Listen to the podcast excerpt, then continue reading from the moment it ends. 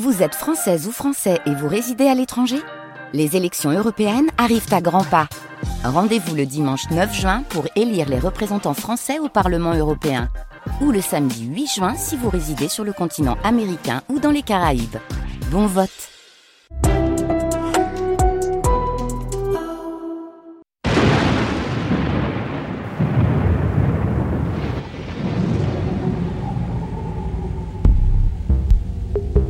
sûr que vous voulez connaître mon avis sur les extraordinaires fluctuations météorologiques actuelles.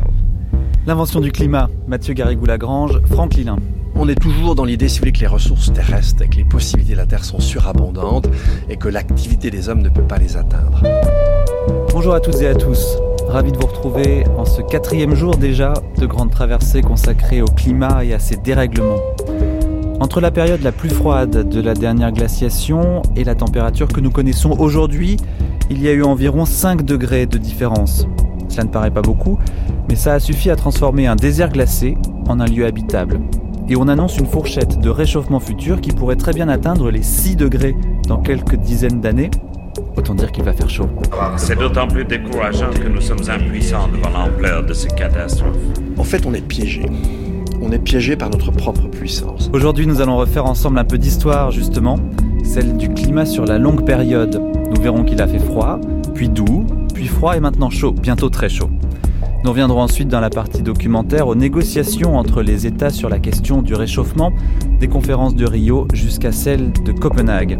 Et puis en point de mire, dans un coin de notre tête, il y aura toujours le rendez-vous de Paris, la COP21 qui arrive, c'est en décembre prochain.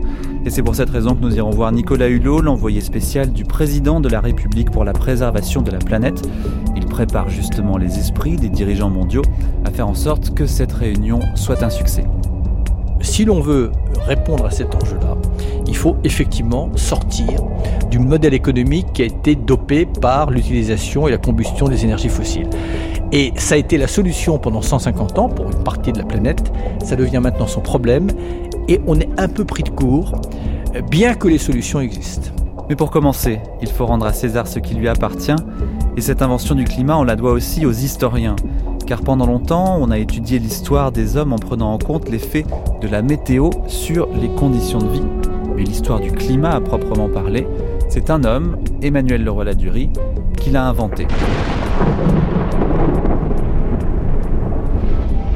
En 1955, il avait 26 ans et enseignait au lycée de Montpellier, en même temps qu'il rédigeait une thèse sur les paysans du Languedoc. Et c'est en travaillant sur ce sujet qu'il a découvert l'existence d'un certain Alfred Angot, Alfred Angot s'était intéressé, à la fin du 19e siècle, à remonter le temps pour connaître le climat passé, et ce bien avant l'invention du thermomètre, en étudiant les dates de vendange et la taille des cernes du bois. Et c'est comme ça qu'est née, dans la tête d'Emmanuel Leroy-Ladurie, la volonté de comprendre quel avait été le climat dans le passé, une idée peut-être inspirée aussi par quelques souvenirs d'enfance, Emmanuel Leroy-Ladurie. Mon père était agriculteur et souvent ses blés en Normandie étaient ravagés par la pluie. Et à chaque fois, on se désolait, etc. Donc, si vous voulez, j'ai une sensibilité de ce côté-là, mais qui est adolescent, en fait. Alors bon, évidemment, quand il pleuvait, c'était bon pour ça en Normandie. C'était bon pour l'herbe, c'était bon pour les vaches. Mais enfin, euh, la sécheresse pouvait être gênante, mais c'est pas un pays de grande sécheresse. Mais en revanche, chaque année, on attendait avec angoisse la pousse des céréales. Et en principe, la pluie les embête. Enfin, naturellement, il faut de la pluie, mais la pluie peut les embêter l'hiver, les céréales, surtout le blé. Et puis, euh, quand même, euh, pour la récolte proprement dite, vous vous rappelez des tableaux de Bruegel avec les types effondrés sous le ciel bleu, c'est ça qui est formidable. Enfin, les ouvriers complètement euh, très fatigués par leur travail. Et donc, il y a un moment où il faut un beau, un beau rayon de soleil pour que ça mûrisse bien. C'était pas toujours le cas, donc surtout le climat normal. Ça, ça m'avait à l'époque, ça m'avait marqué quand même. Et puis il y a surtout euh, ma rencontre avec le roi Ladurie. Euh, j'ai écrit une brève histoire du climat. Il m'a appelé pour me dire euh, si on pouvait se rencontrer. Et lui m'a dit ces mots très simples. Il m'a dit Moi, ça fait mille ans que je vois des cycles climatiques. Frédéric Danhé. Je ne croyais pas du tout à cette affaire de changement climatique. Comme mon copain Alec, je pensais que. Etc. Sauf que ce que je vois aujourd'hui ne correspond absolument pas à ce que moi j'ai vu depuis mille ans. Et que je ne peux pas expliquer ce que moi je vois dans les archives autrement que par une intervention humaine. Avant, il y avait des cycles naturels. Aujourd'hui, Il n'y a que l'homme qui peut expliquer ça. Ça a vraiment été euh, le dernier déclencheur de cette prise de conscience. Et aujourd'hui, plus personne ne peut remettre en cause et le changement climatique et le rôle de l'homme dans cette affaire. Donc pour vous, le climat, c'est une histoire affective alors? C'est euh, c'est une histoire de, familiale, oui. Et puis alors par la suite, c'est venu autrement par l'histoire rurale. Et alors comment ça s'est fait, ce passage euh, de l'histoire agraire à l'histoire du climat? Est-ce que vous vous souvenez du moment où au fond vous avez un peu changé de sujet?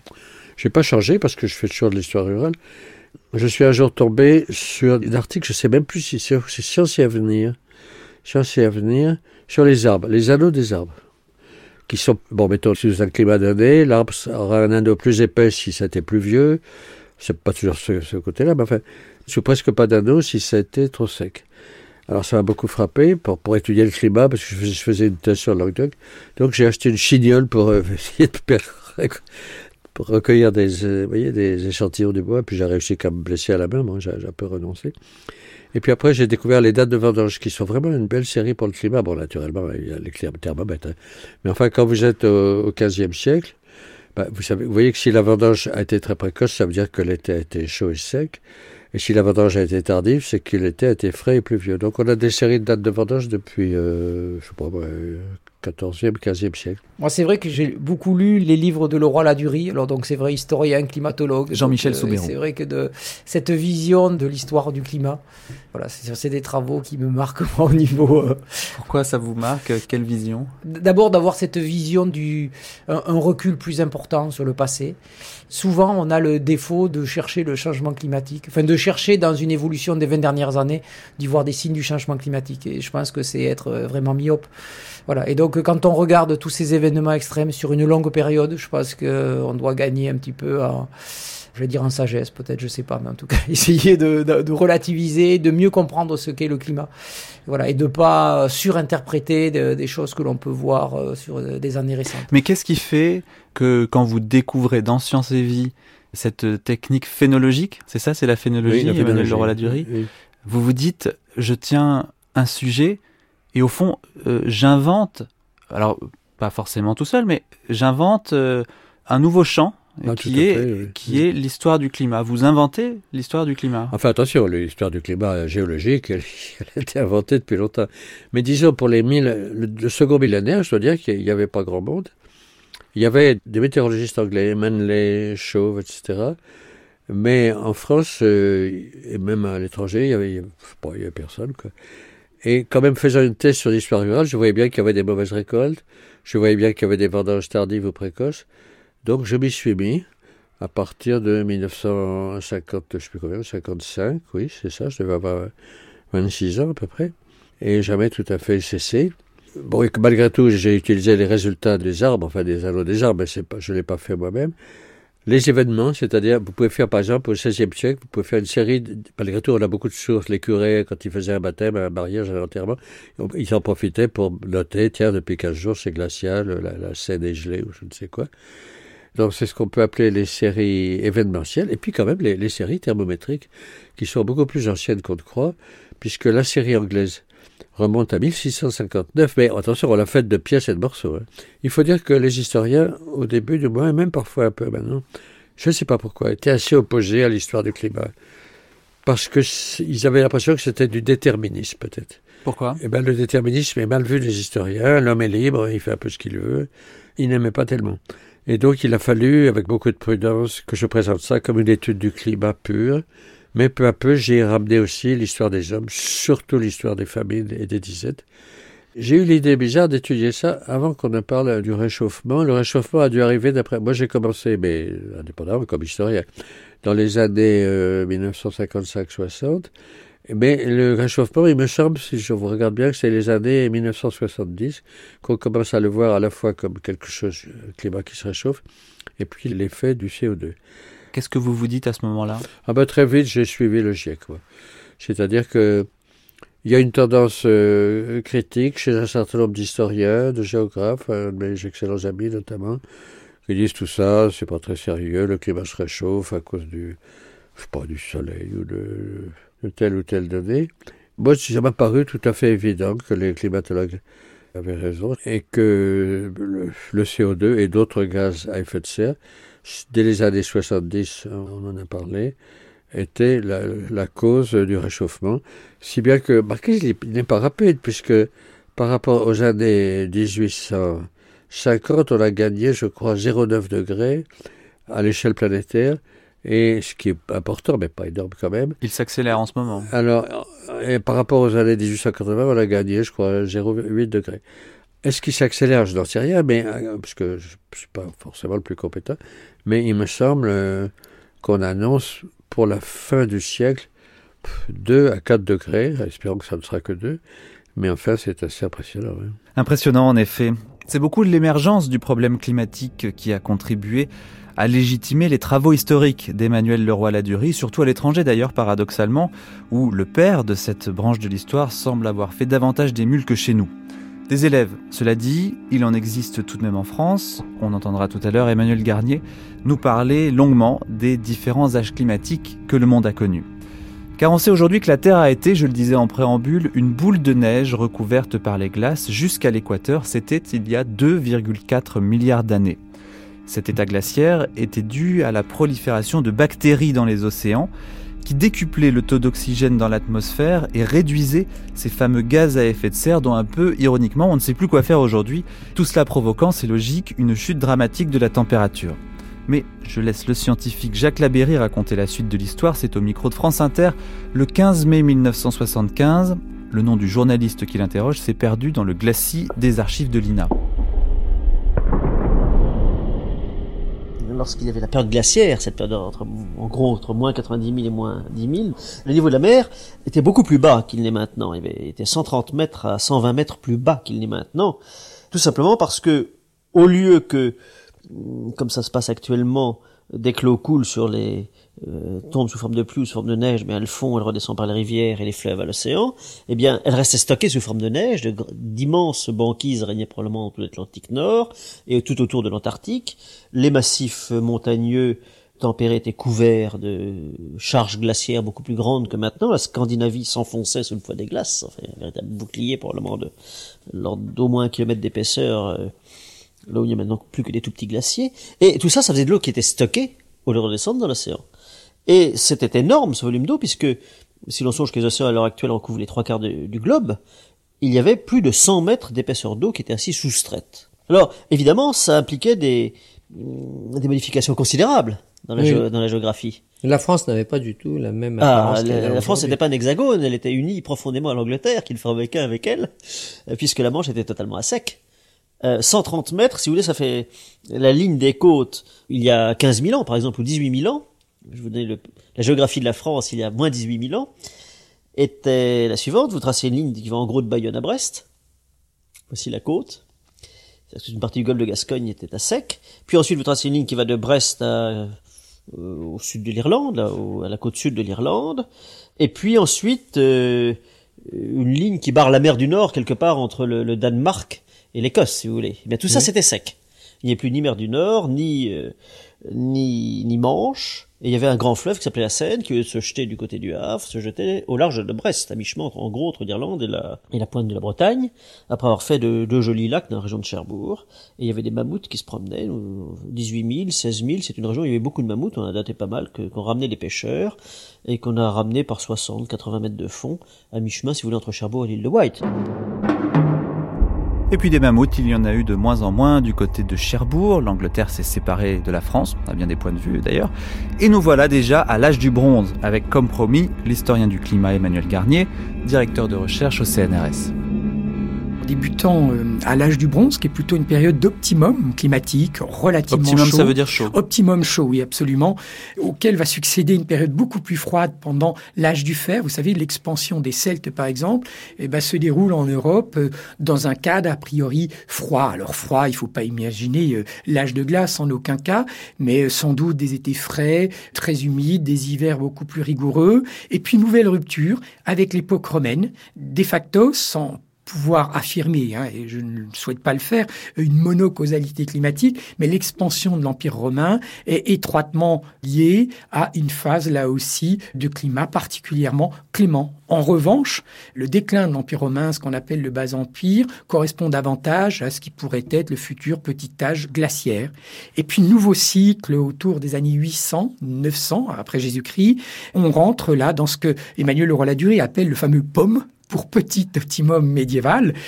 Alors les climatologues sont très très partagés parce que euh, certains chercheurs ou d'autres individus considèrent que ce petit optimum médiéval a atteint des niveaux en température, je veux dire par là des températures particulièrement élevées, comparables au changement climatique actuel.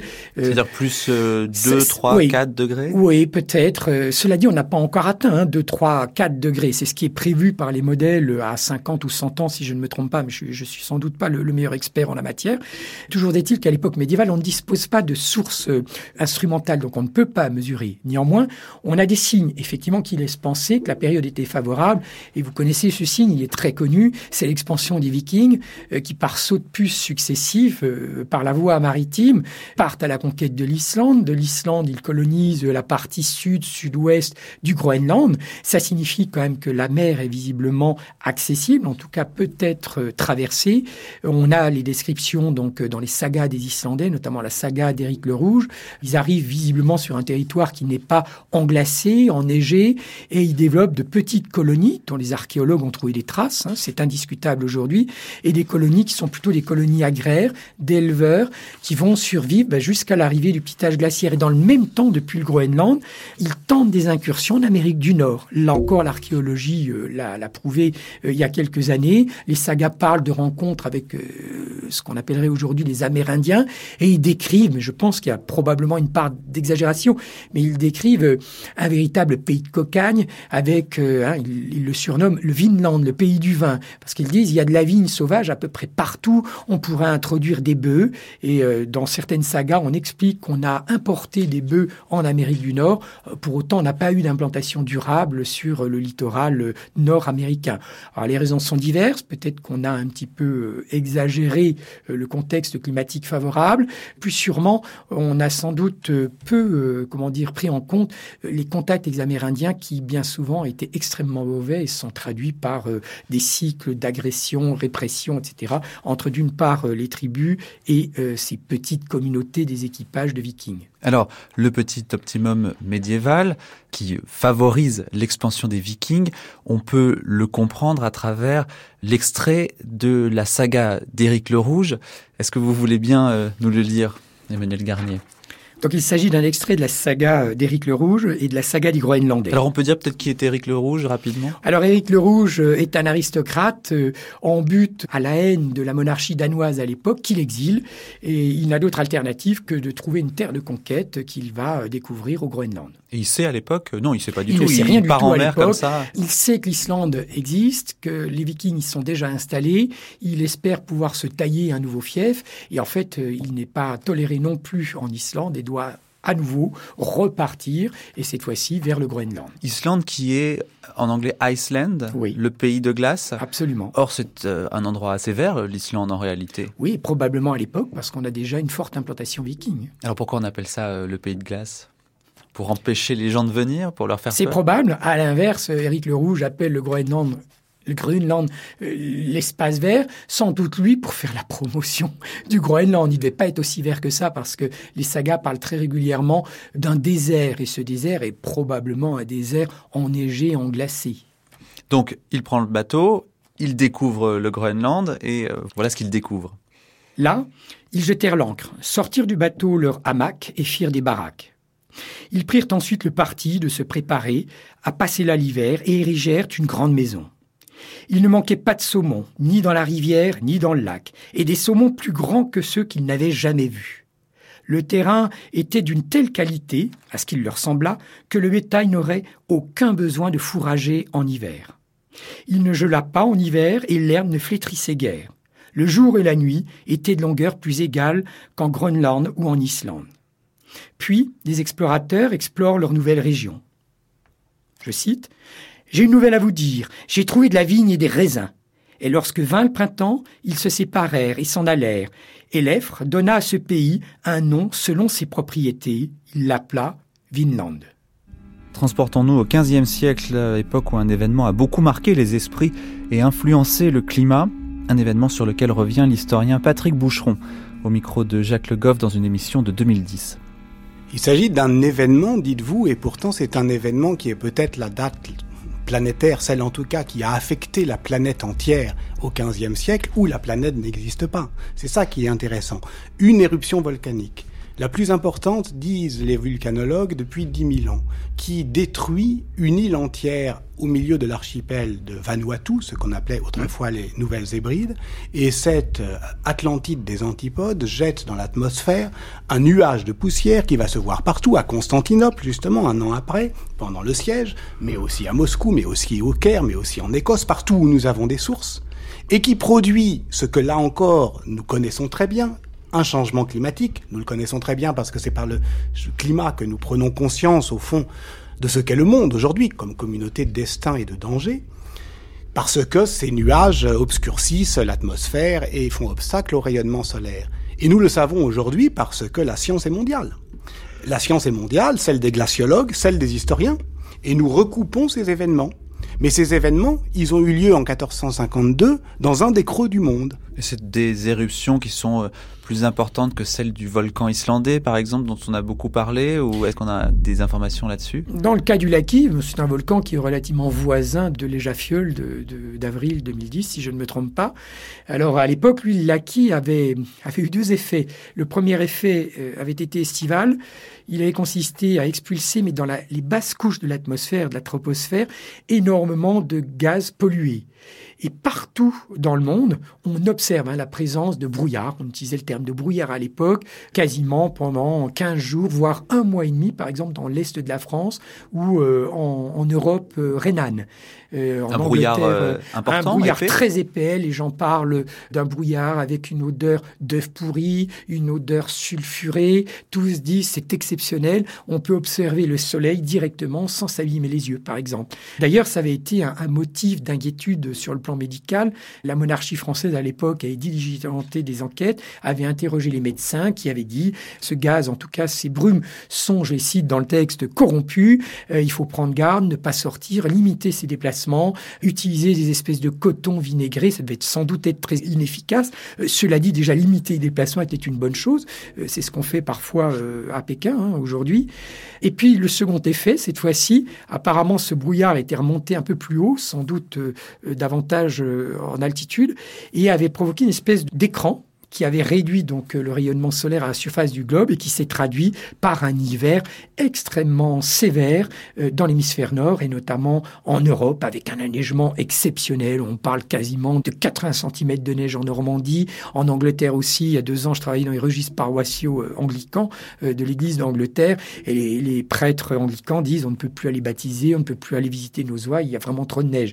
Et ça a été suivi courant janvier-février par un redout, là aussi, hein, ces extrême climatique dont on parle beaucoup aujourd'hui, énormément de neige pendant quasiment trois semaines, un mois, et tout d'un coup une vague de température très douce qui balait toute l'Europe d'ouest en est, la neige fond, la glace qui avait gelé les cours d'eau fond aussi, fragmente, dérive, emporte les ponts, provoque des inondations à répétition. C'est le désastre majeur à l'échelle de l'Europe, avec euh, des centaines de milliers de sinistrés, euh, des États qui sont somme toute assez réactifs, la monarchie notamment, qui va sans doute mettre en place à cette occasion euh, le premier système d'indemnisation des sinistrés.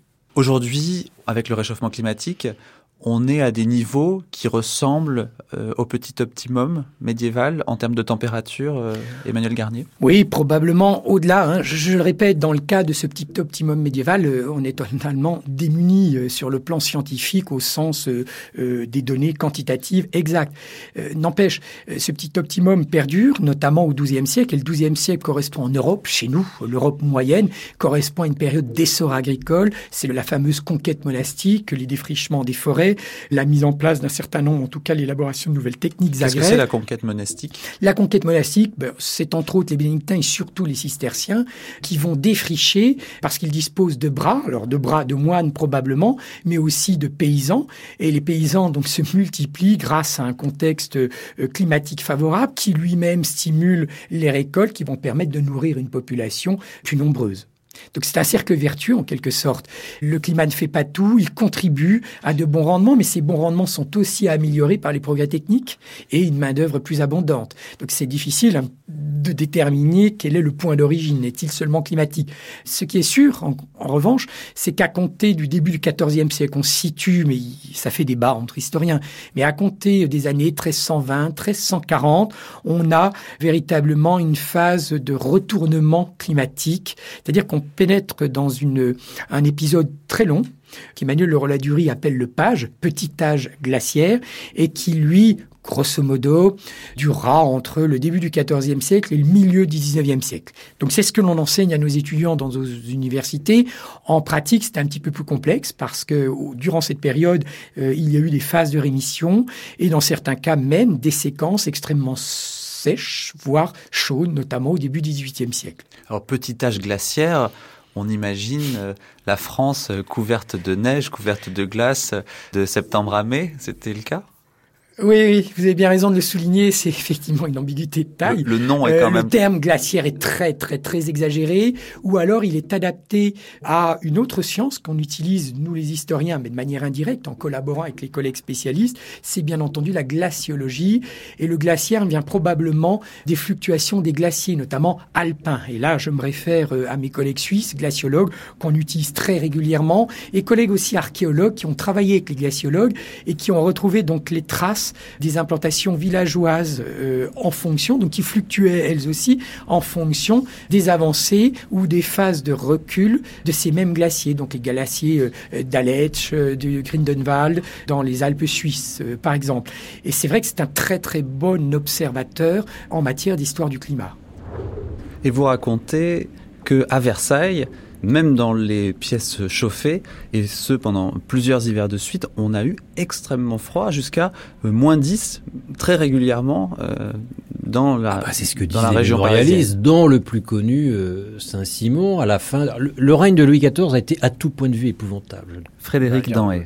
Aux États-Unis, on glorifie Lincoln et Roosevelt. En français, c'est Napoléon et Louis XIV. Je comprendrai jamais. Louis XIV était sans doute le pire souverain pour le peuple que l'on ait jamais connu, c'est-à-dire qu'il n'y a jamais eu d'aide alors que les périodes étaient extrêmement difficiles et jamais eu d'aide pour le peuple qui crevait de faim. C'est ce que ne cessait de, dire Fénelon et, Saint-Simon à, Sa Majesté lors des très grands hivers, notamment 1694 et 1709, quand les serviteurs amenaient le vin à Sa Majesté, le vin gelait dans la galerie des glaces, la bien nommée. Le vin gelait sur les 120 ou 130 mètres de la galerie des glaces.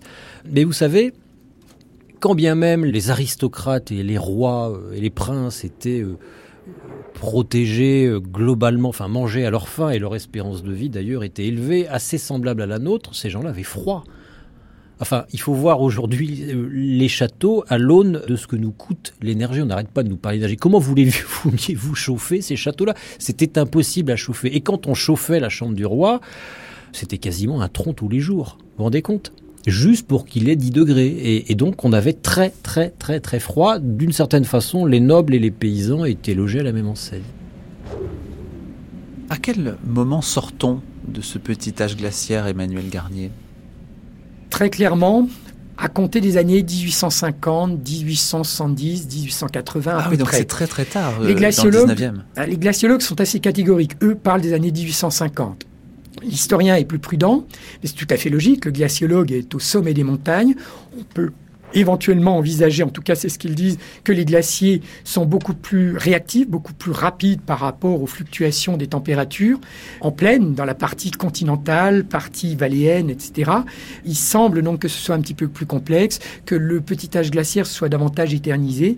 J'en veux une preuve assez probante, c'est la guerre franco-prussienne de 1870-71 qui se déroule dans des conditions météorologiques absolument désastreuses pour les troupes des deux camps d'ailleurs. Hein. Souvent les historiens militaires disent les pauvres Français ont dû lutter avec de, des températures très basses, etc. Mais a priori, les Prussiens aussi, ils n'étaient pas plus au chaud que les soldats français. Et euh, je pense en particulier au siège de Paris, qui se déroule dans des conditions thermométriques terribles, absolument terribles. Donc, émettre un avis tranché serait très très risqué. Considérons donc que ce petit âge glaciaire meurt lentement de sa belle mort entre 1850 et peut-être 1900, les années 1900. Ça signifie tout de même qu'on s'engage à partir de la seconde moitié du 19e siècle dans une phase de réchauffement naturel. On ne peut pas imputer ce réchauffement à la révolution industrielle. Pas encore, c'est trop tôt, c'est ça? Non, c'est trop tôt. Euh, entre 1850 et 1900, voire 1920, la révolution industrielle se met en place, se développe, mais il faut savoir quand même que la machine climatique, et ça un climatologue vous l'expliquerait bien mieux que moi, c'est une machine donc qui oppose une très très forte inertie, et je crois que les climatologues considèrent que les premiers effets de cette révolution industrielle ne sont observables qu'à compter me semble-t-il, mais il faudrait vérifier ça avec eux, qu'à compter des années 1930-1940, avec sans doute un emballement à partir des années 1950-60. Et nous terminons ici notre relation des périodes climatiques pour laisser la place à une autre histoire, celle de la façon dont les diplomates et le personnel politique s'est emparé du problème climatique au cours des différentes conférences internationales. C'est le sujet du documentaire qui arrive. Vous écoutez La Grande Traversée, l'invention du climat et vous êtes sur France Culture. Mathieu Garrigou-Lagrange, Franck Lilin.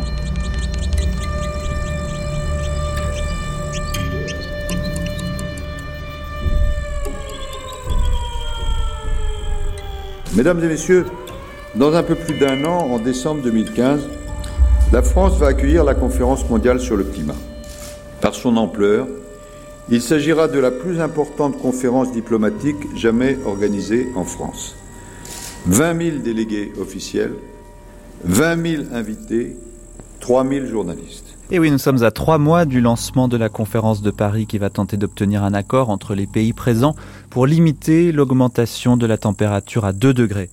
Dans ce cadre, nous avons voulu regarder en arrière comment s'étaient passées les conférences précédentes, en croisant les regards d'acteurs comme les anciens ministres écologistes Brice Lalonde et Dominique Voynet, avec la mise en perspective de la chercheuse et historienne des sciences Ami Daon, auteur avec Stéphane Haïkout d'un livre qui fait référence sur les négociations climatiques. Et puis nous nous arrêterons en particulier sur la conférence fondatrice de Kyoto, riche d'enseignements pour la suite. Mon pays est honoré d'avoir été désigné pour l'accueillir Désignation, comme le faisait remarquer avec humour le président de la République récemment, sans doute facilitée par le fait que nous étions le seul candidat. Mais je me rappelle fort bien que lorsque la décision a été prise à Varsovie, comme on dit par acclamation, les représentants des autres pays sont venus me voir, les nouveaux m'ont félicité et ceux qui ont un peu plus d'expérience ont ajouté dans un sourire que je commence à comprendre Bonne chance. Soyons lucides. À l'exception de Kyoto en 1997, les précédentes conférences, vous voyez que je suis diplomate, ont souvent été décevantes, même si certaines décisions utiles ont été prises. Les causes, elles sont nombreuses. Elles tiennent parfois à un manque de préparation suffisamment à l'avance et surtout à l'hostilité de certains grands pays face à la perspective d'un accord. Mais je crois que la situation a changé, ne serait-ce que parce que malheureusement la réalité s'est aggravée. En 2012 et en 2013, l'accroissement des concentrations de CO2 n'a jamais été aussi important que ces années-là. Est-ce que vous diriez à Midahan que c'est déjà le signe d'un échec de la gouvernance mondiale du climat? Ah oui, je crois qu'effectivement, on ne peut pas se bercer d'illusions. Nous avons caractérisé cette situation comme étant ce que nous avons appelé un schisme de réalité, c'est-à-dire l'idée qu'il y a une gouvernance qui se persuade qu'elle avance, qui donne un peu l'imaginaire d'une instance qui va pouvoir distribuer des droits d'émission, les répartir dans l'équité et la justice, etc. Et en fait, un monde qui s'est développé depuis 20 ans, on peut y revenir, mais tout le monde en a une idée, c'est-à-dire une globalisation économique et financière très très importante, une concurrence effrénée des pays, et tout ça basé sur l'exploitation des énergies fossiles, donc un accroissement énorme des émissions qui n'est pas jugulé du tout. Le climato-fatalisme est dangereux. Certains ne contestent pas ou plus la réalité du phénomène. Mais, vous l'entendez peut-être autour de vous, ils disent à quoi bon? Ils pensent qu'il n'est plus temps d'agir. C'est une erreur grave. Car, et cela est très bien démontré dans ce rapport, la conséquence du climato-fatalisme, de l'inaction, ce serait un scénario catastrophe qui pourrait conduire à une hausse de la température mondiale de 3 degrés à 6 degrés d'ici la fin du siècle. Les conséquences en chaîne seraient dévastatrices. La multiplication des événements climatiques extrêmes, affectant en premier lieu les pays les plus vulnérables, des risques accrus pour la biodiversité, une élévation du niveau de la mer pouvant aller jusqu'à plusieurs mètres, et donc la disparition de certains territoires habités, des menaces extrêmement graves pour la sécurité alimentaire et des défis sanitaires terribles. Bref, on ne va pas employer des grands mots, il suffit d'employer des mots simples. Nous jouons l'avenir de la planète et certains pays jouent même leur survie.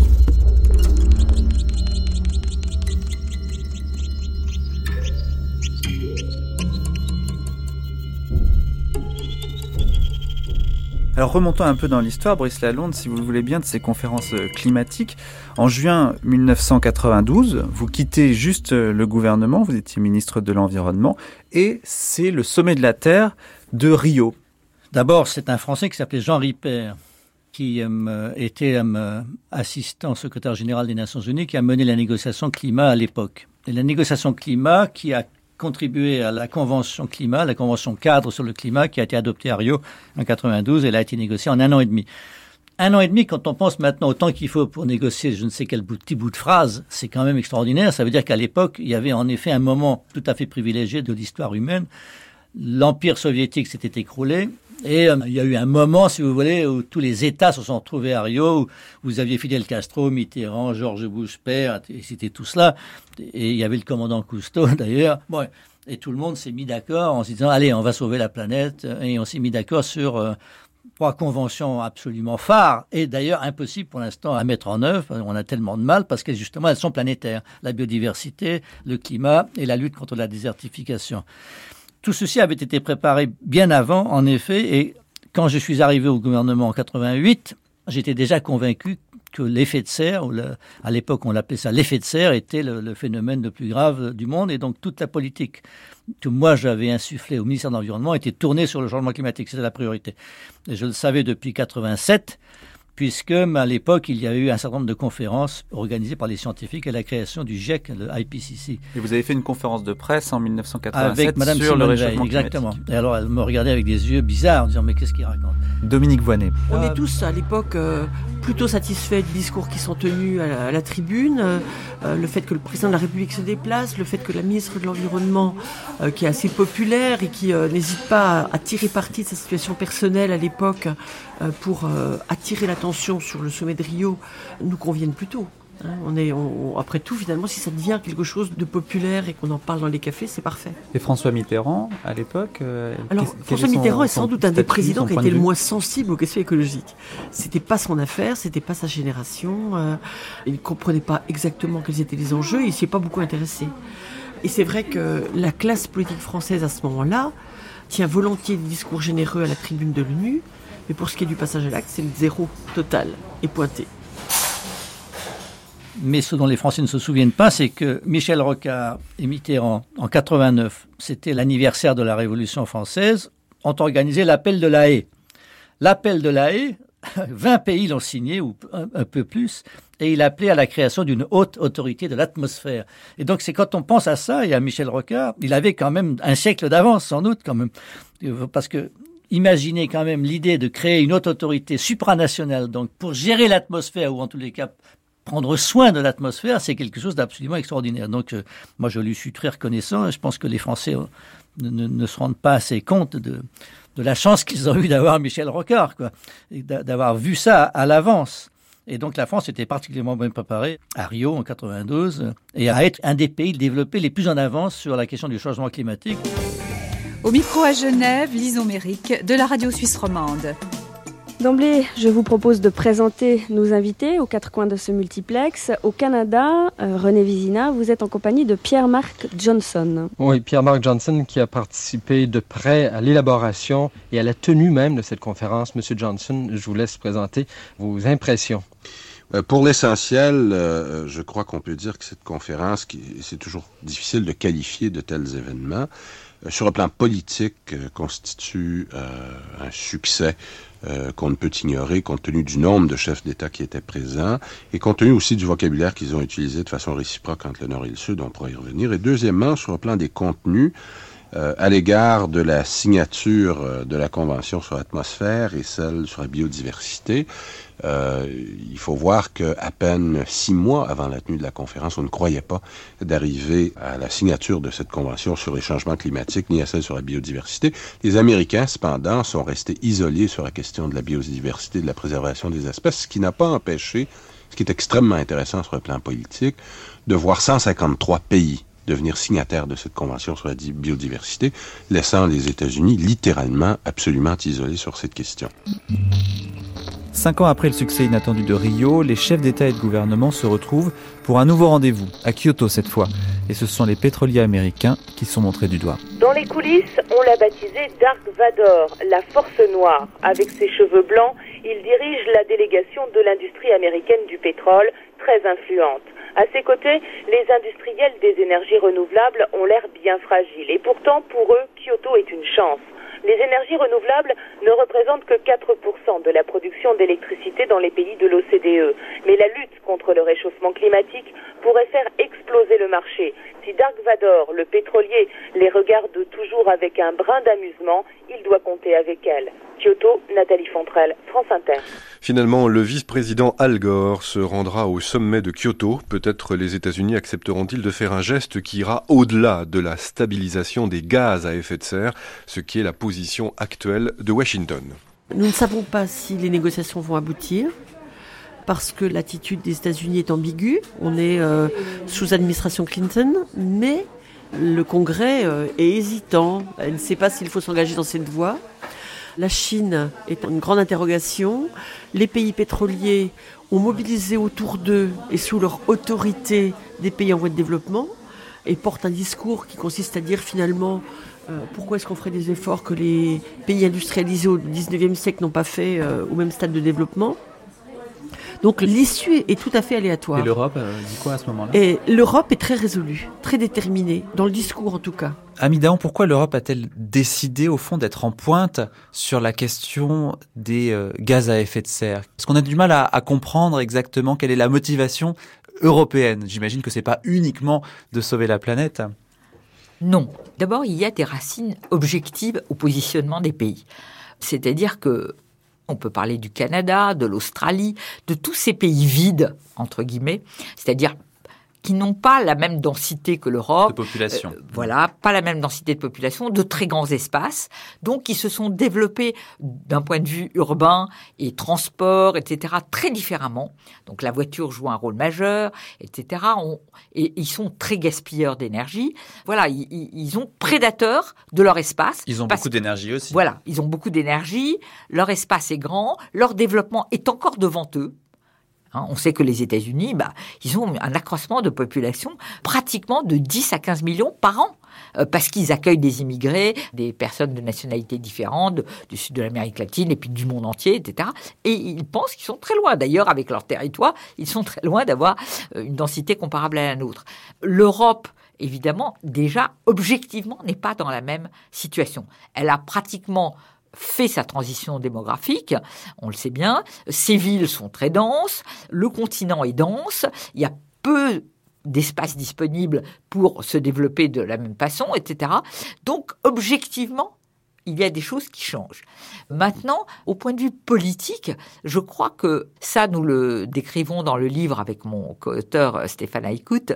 Nous, avons un petit peu, euh, et, et, là c'est surtout lui qui a fait ça dans sa thèse euh, soutenue en 2012, étudié le positionnement de l'Europe. C'est-à-dire que l'Europe a voulu se positionné très tôt comme une puissance entre guillemets douce, qui était vis-à-vis des questions d'environnement, et ce n'est pas seulement le climat, sur d'autres questions, prenant des positions en faveur de la lutte pour un meilleur environnement, et aussi parce que, il faut le dire, par exemple, la France, étant donné qu'elle était, euh, son industrie énergétique est principalement euh, nucléaire, enfin en tout cas il y a une grande partie, et moins émettrice, etc. Et puis, dernier élément de sa propre représentation d'elle-même, euh, donc qui a été discutée dans les différentes instances de l'Europe, c'est un, un continent, si on peut dire, qui est à l'image du monde, c'est-à-dire où vous avez des pays très développés, bon, l'Allemagne, la France, on peut dire, l'Angleterre, des pays moyennement développés et des pays pratiquement sous-développés en instance de développement. Ceux qui, en particulier, qui sont venus euh, de l'est de l'Europe euh, au moment de la, après la chute de l'Union soviétique, etc.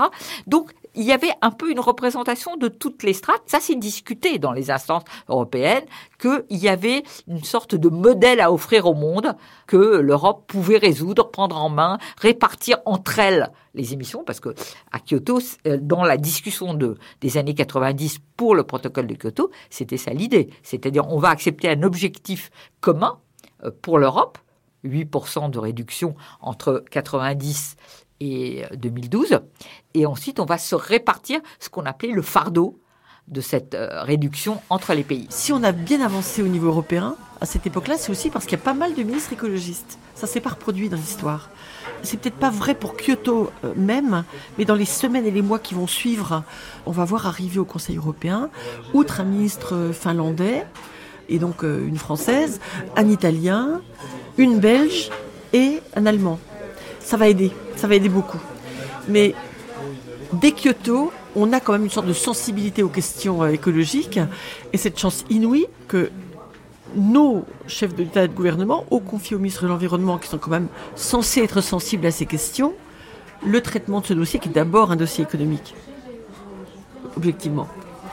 Et donc, euh, on arrive euh, à Kyoto avec une chance, c'est d'avoir travaillé ensemble et d'avoir réparti le fardeau entre nous. On sait déjà, quel que soit le chiffre qui sera arrêté à Kyoto, comment on va se le répartir et qui fera les efforts. Et puis on a, je crois, une position extrêmement cohérente. Parce que face au groupe dit de l'umbrella, le parapluie, avec les États-Unis, le Japon, euh, l'Australie, le Canada, et au groupe qu'on appelle à l'époque le G77, ils sont pas 77, mais les pays en voie de développement manipulés par les pays arabes et la Chine, on a les trois pieds du trépied.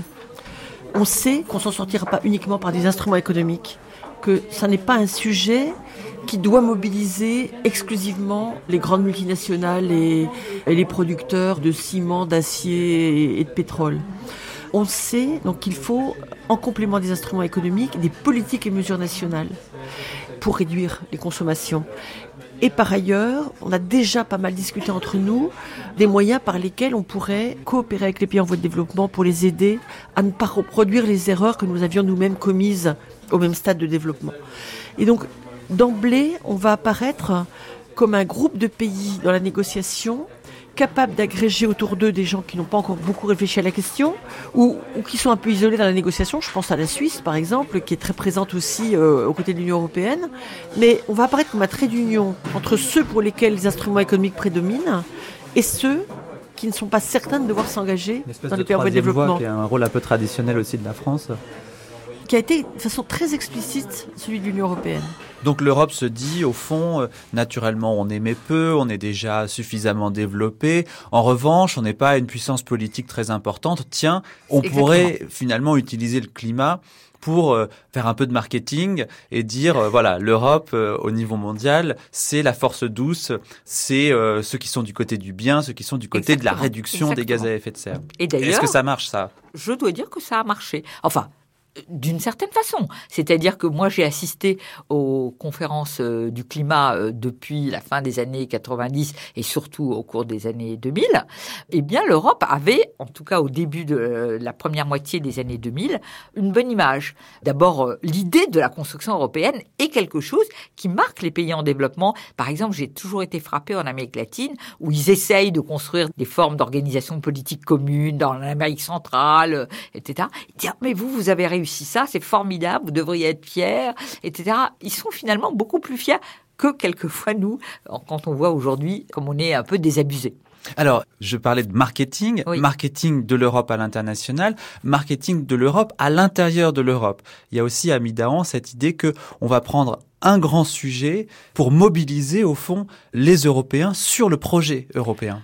Oui, alors là, je, je serais beaucoup moins enthousiaste, enfin plus critique, parce que je crois que le grand hiatus, si vous voulez, de ce positionnement de l'Europe, c'est qu'elle s'est saisie du sujet climat pour euh, se positionner à l'international et dans ce processus de gouvernance, mais elle n'a pas pris la décision qui s'imposait complètement euh, pour être cohérent, c'est-à-dire prendre la question de l'énergie comme un sujet commun de la construction européenne.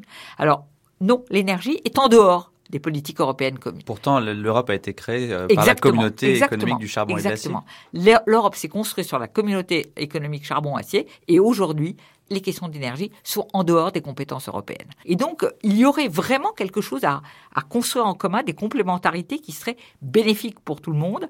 Et ça, on ne le fait pas. Le climato-volontarisme est nécessaire. Il est encore possible d'agir, mais le temps presse. Un sursaut mondial est absolument urgent. Il est encore possible de limiter l'évaluation de température à 2 degrés à condition que les émissions mondiales de gaz à effet de serre soient réduites entre 2010 et 2050 de 40 à 70% Et plus nous tardons, plus ce sera coûteux et plus nous risquons d'échouer. D'abord, euh, je suis euh, ministre de l'Environnement au sein d'un gouvernement dans lequel les socialistes sont majoritaires. Et c'est donc d'abord avec eux que je vais négocier mon mandat de négociation. Lionel Jospin se comporte en honnête homme. Il ne sait pas, mais il est curieux et il a envie de comprendre. Et je vais donc. Euh, donc là, il est dans les pas de François Mitterrand au départ Lui expliquer, comme tout son parti, hein, il n'y a pas beaucoup d'écologistes à l'époque au Parti Socialiste. Je vais donc euh, lui expliquer les enjeux du changement climatique et il va me donner quasiment carte blanche pour Kyoto. Donc il est convaincu, vous l'avez convaincu Alors je pense que à l'époque, lui comme moi, nous sommes un peu inconscients des enjeux économiques que représente le protocole. Et donc je vais partir à Kyoto avec un mandat assez large. Tout faire pour aboutir. La France ne peut pas être euh, à la traîne. Euh, la France doit assumer son rang et ses responsabilités envers les pays en voie de développement. Il y a de la politique internationale. Est-ce que le ministère des Affaires étrangères est aussi impliqué? Parce que c'est aussi l'image de la France quand même. Alors, je pense que à cette époque-là, on n'est pas extraordinairement conscient dans l'appareil d'État de l'enjeu économique et de l'impact politique de la négociation. Rétrospectivement, je me dis que si on avait été conscient de cet euh, enjeu-là, on n'aurait peut-être pas laissé la ministre de l'Environnement écologiste euh, aller négocier seule le protocole. C'est aussi comme ça que les choses se passent en Allemagne. Puisqu'à l'époque, Angela Merkel est donc une euh, jeune ministre de l'Environnement, qu'Helmut Kohl appelle encore Das Mädchen, la gamine, quoi. Voilà. Après coup, on se dira, heureusement qu'ils n'ont pas compris ce qu'il y avait à faire là. Voilà. C'est ça qui s'est passé. Je me souviens que la seule préoccupation du ministère des Affaires étrangères à l'époque, alors même que Hubert Védrine lui-même personnellement est plutôt sensible à ce dossier, c'est de ne pas mettre en péril le nucléaire français. Ça sera d'ailleurs une obsession permanente. À plusieurs reprises au cours des années qui vont suivre, je constaterai que c'est ajouté à ma délégation dans des sommets internationaux des représentants du ministère qui seront là uniquement pour ça. Dominique Monet, le président français à l'époque, c'est Jacques Chirac qui euh, en 2006 euh, déclarera Notre maison brûle et nous regardons ailleurs. Il dira aussi Le changement climatique est encore réversible. Lourde serait la responsabilité de ceux qui refuseraient de le combattre. Quel est à ce moment-là son euh, rôle, son opinion selon vous au moment de Kyoto et, et dans les années qui suivront jusqu'à votre départ du gouvernement Quelle est sa position? Il y a eu beaucoup de sujets de friction entre Lionel Jospin et Jacques Chirac, mais le changement climatique n'en a jamais fait partie. Il a été constamment euh, présent sur le terrain. Je crois qu'il avait compris l'enjeu. Ça l'intéressait. Euh, il en parlait volontiers, je crois, à ses interlocuteurs. Et quand j'ai été euh, attaqué par Prescott sur le contenu de la négociation de Kyoto, et le premier à réagir et à défendre une ministre qui n'était pas de son camp, ça a été Chirac. Et il l'a fait de façon assez ferme. Et donc, moi, je lui en suis reconnaissante. Il y a eu beaucoup de sujets sur lesquels on n'était pas d'accord, mais sur ce dossier-là, il a été parfait. Le train est en gare, prêt à partir, dit un responsable américain présent à la conférence de Kyoto sur la réduction des gaz à effet de serre. Partir dans quelle direction C'est toute la question. Aux dernières nouvelles, on s'acheminerait vers une solution de réduction des émissions de 6 à 9% Position américaine, toujours très en deçà des options européennes. Écoutez la mauvaise humeur du Togolais Ajavon Ayitelo, le coordinateur pour les changements climatiques dans son pays. Il est interrogé au Japon par Sophie Malibo. Qu'on comprenne bien quelque chose. L'on ne doit pas transporter la politique intérieure d'un pays sur le plan international. Le problème qui se pose, les États-Unis, euh, je pense, feraient mieux de nous donner l'exemple de réduction. Euh, nous, peut-être, nous n'avons pas de grands experts, mais l'Union européenne a de grands experts et a démontré que c'est possible. Donc, euh, nous comprenons mal comment les États-Unis peuvent Nous ne savons pas si les négociations vont aboutir parce que l'attitude des États-Unis est ambiguë. On est euh, sous administration Clinton, mais le Congrès euh, est hésitant. ne sait pas s'il faut s'engager dans cette voie.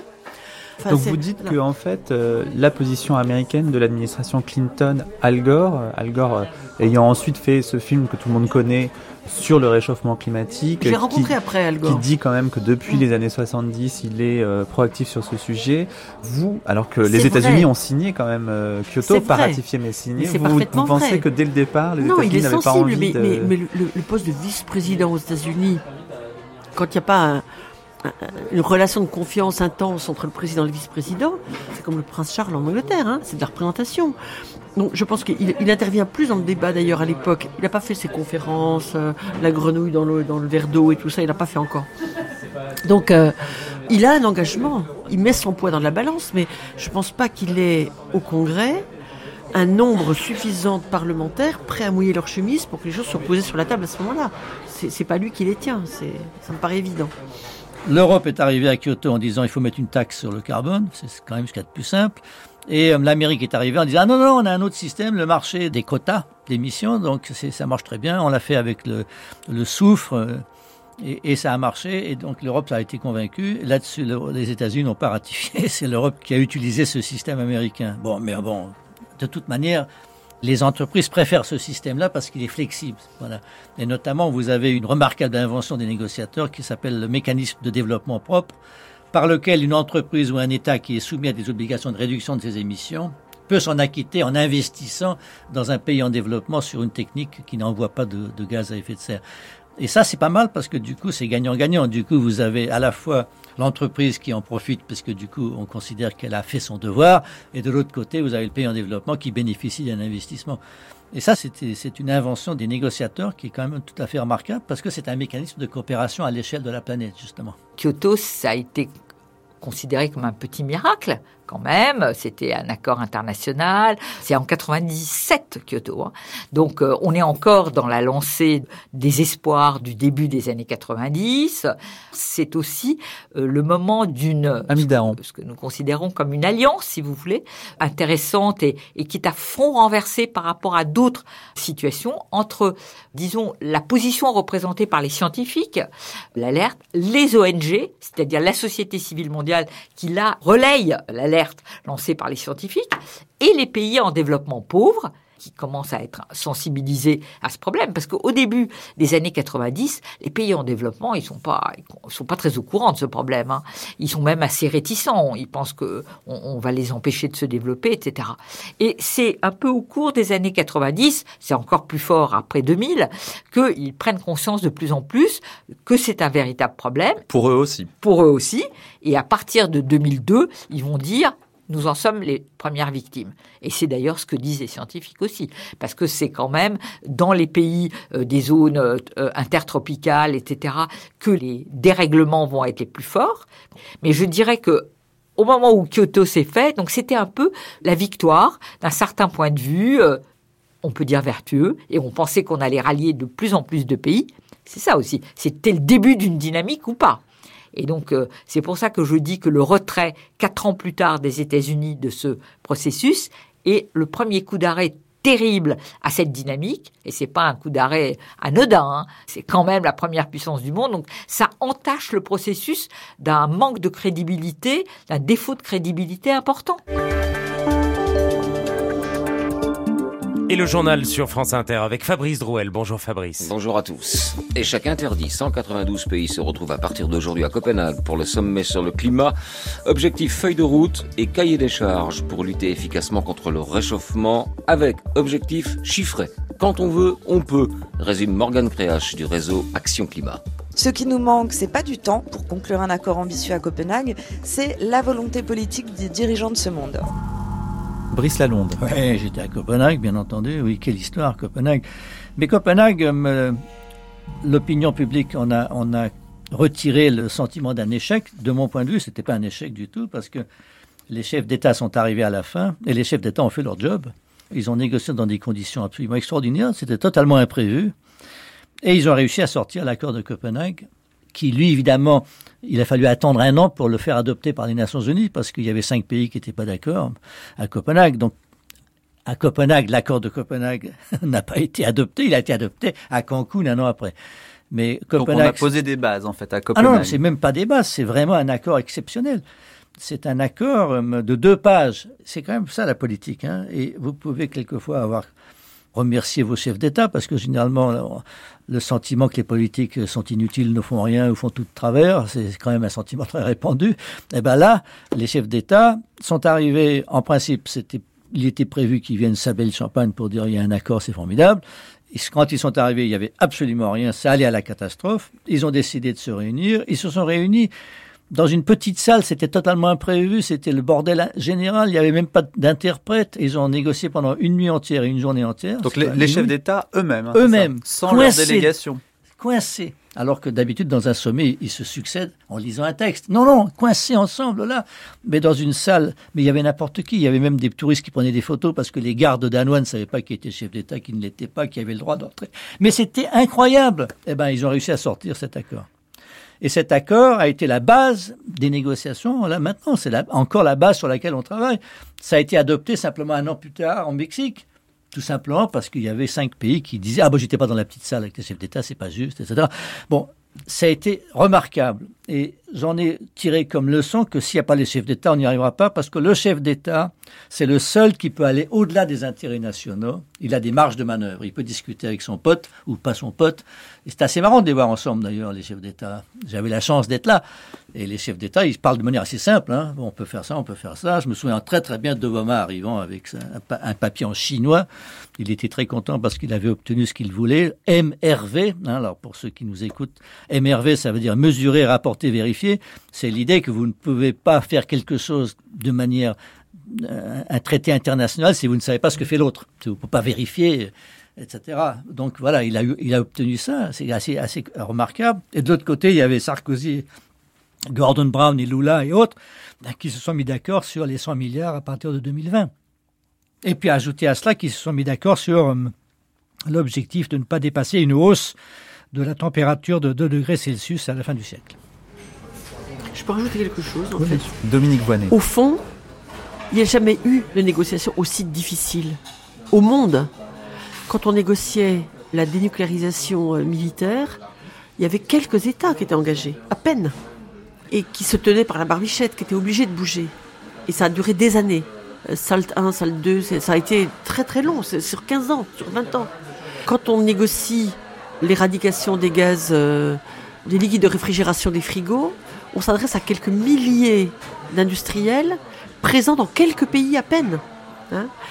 Et là, on s'adresse à tous les gouvernements de la planète, dont certains risquent de disparaître avec la hausse du niveau des mers, dont certains vont subir plus que d'autres les effets du changement climatique, et dont d'autres ne vivent à peu près que du fait que des comportements destructeurs puissent perdurer, les vendeurs de pétrole. Il n'y a pas plus difficile que ça, donc il ne faut pas non plus se décourager de cette affaire. Voilà. Cela signifie que l'accord qui sera, espérons-le, conclu à Paris, Laurent Fabius, ne marquera en fait pas la fin du processus. Même le meilleur accord possible, et nous allons travailler en ce sens, devra être complété avant et après 2020, Mais pour autant, il est indispensable qu'un accord universel, ambitieux et comprenant des engagements de réduction d'émissions soit conclu en 2015 pour pouvoir entrer en vigueur en 2020. Ce cinquième rapport du GIEC nous dit avec limpidité que nous n'avons pas d'autre choix raisonnable. Certains nous demandent déjà, mais qu'est-ce qui va se passer si vous ne parvenez pas à un accord à Paris? Je pense qu'il n'y a pas de formule meilleure que celle de Ban Ki-moon, qui a dit, et je reprends souvent cette expression, il n'y a pas de plan B, car il n'y a pas de planète B. Nous n'avons pas le droit d'échouer, car si c'était le cas, il y aurait des conséquences irréversibles que nous ne pourrions pas rattraper. Paris 2015 doit apporter une réponse politique au message incontestable des scientifiques dans le cinquième rapport du GIEC. Merci beaucoup. Merci Laurent Fabius, merci aussi aux anciens ministres écologistes Brice Lalonde et Dominique Voinet, ainsi qu'à l'historienne des sciences Ami Dahan pour leur participation à ce documentaire L'invention du climat sur France Culture. Votre grande traversée continue. Mathieu Garrigou-Lagrange, Franck Lilin.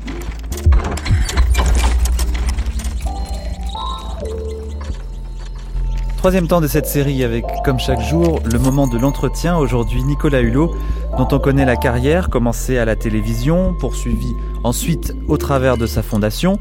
En 2007, il fait signer à la plupart des candidats à l'élection présidentielle un pacte écologique, mais ne parvient pas en 2012 à convaincre le parti Europe Écologie Les Verts de le représenter pour la présidentielle. Il est actuellement l'envoyé spécial du président de la République pour la préservation de la planète, installé à l'hôtel de Marigny, c'est juste en face de l'Élysée, et c'est là qu'il nous a reçus.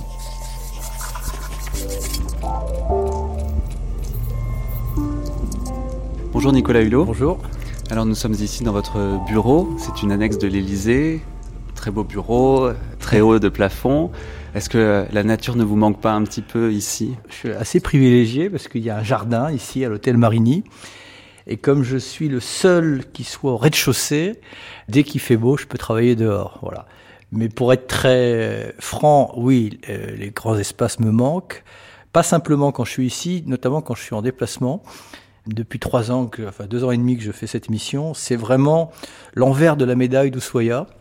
Ushuaïa, je passais rapidement par les capitales et je voyais que les grands espaces euh, et souvent euh, euh, des endroits assez sauvages, éloignés des grandes concentrations humaines.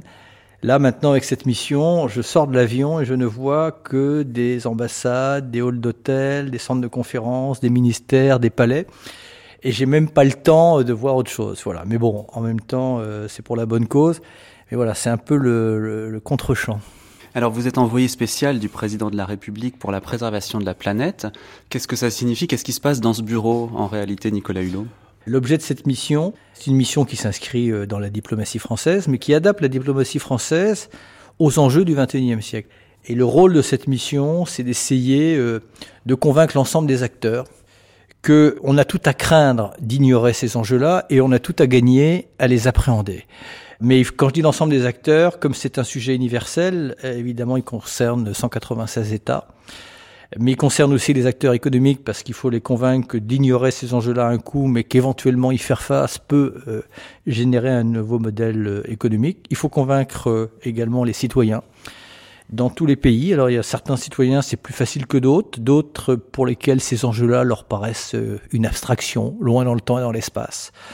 Voilà, et moi mon rôle, c'est quels que soient les aléas du temps, quels que soient les événements géopolitiques, les événements sociaux, politiques, de faire en sorte que ces sujets-là ne sortent pas de notre grille de lecture, de notre écran radar, et qu'au contraire, on ait une permanence de réflexion. Enfin, ça c'est l'objet de ma mission entre l'objet et l'objectif, euh, il y a un long chemin.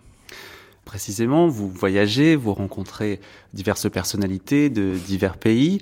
Est-ce que vous avez des homologues ou est-ce que c'est une démarche au fond assez française que vous inaugurez là avec le président de la République? Ou est-ce que vous avez l'impression qu'un peu partout, au fond, la prise de conscience est là et qu'il y a des gens qui, comme vous, travaillent à faire en sorte que ces questions climatiques, à un niveau diplomatique, trouvent une issue favorable?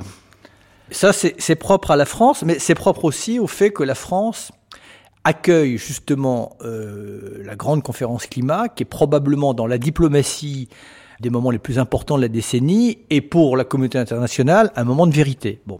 Donc, à situation inédite, on peut dire organisation un peu inédite. Moi, je pense d'ailleurs que nos institutions, comme nos diplomaties, ne sont pas parfaitement adaptées aux enjeux du long terme, aux enjeux universels.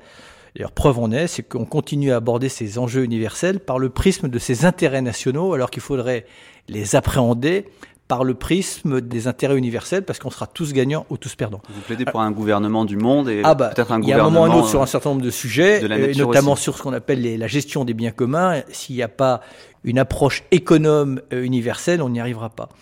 Maintenant, de là à dire qu'on est les seuls à se préoccuper et à avoir une approche intégrale, non. Ban Ki-moon a des envoyés spéciaux sur le climat. Le Premier ministre anglais a aussi un envoyé spécial sur le climat.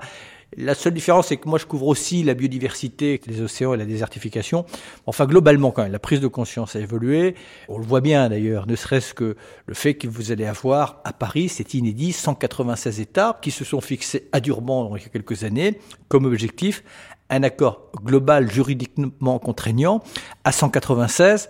Je ne crois pas qu'il y ait d'équivalent dans nos institutions euh, internationales. Mais alors, vous rencontrez les chefs d'État qu'est-ce qu'ils vous disent en réalité? Est-ce que dans les discussions que vous avez avec eux, euh, vous êtes soit parfois choqué par euh, le degré soit de méconnaissance, soit au contraire impressionné au fond par euh, leur enthousiasme? Parce que là, on est quand même à quelques mois, quelques semaines presque de la COP 21, et vous, vous êtes en position de sentir au fond ce qui peut se passer à cette COP 21 et de sentir la motivation des gouvernants. Alors les choses ont évolué. Hein. Globalement, la prise de conscience, le diagnostic est quand même partagé. Vous n'avez aucun euh, chef de gouvernement qui euh, conteste la responsabilité humaine des changements climatiques et qui, quelque part, met en cause l'importance de cet enjeu-là. Mais dans mes interlocuteurs, qui ne sont pas d'ailleurs que des responsables politiques, puisque je mobilise aussi les autorités religieuses, je mobilise aussi les acteurs économiques, je peux vous donner deux exemples pour vous dire qu'il y a des, euh, des, attitudes très diversifiées. J'étais au Caire la semaine dernière, rencontrer le grand imam de la mosquée d'Al-Azhar, qu'on considère un peu comme le phare de l'islam, parce que je mobilise aussi les autorités religieuses. Au bout d'une heure d'entretien, il m'a quand même avoué que c'était la première fois qu'on l'entretenait sur ce sujet-là. Bon, donc c'est quand même assez éloquent. Quand j'étais euh, au Canada, j'ai quand même rencontré euh, ce qu'on appelle un sous-ministre là-bas, qui m'a dit, moi, monsieur, mes électeurs ne croient pas au changement climatique, donc pourquoi voulez-vous que j'y croie? Bon. C'était il y a longtemps, ça?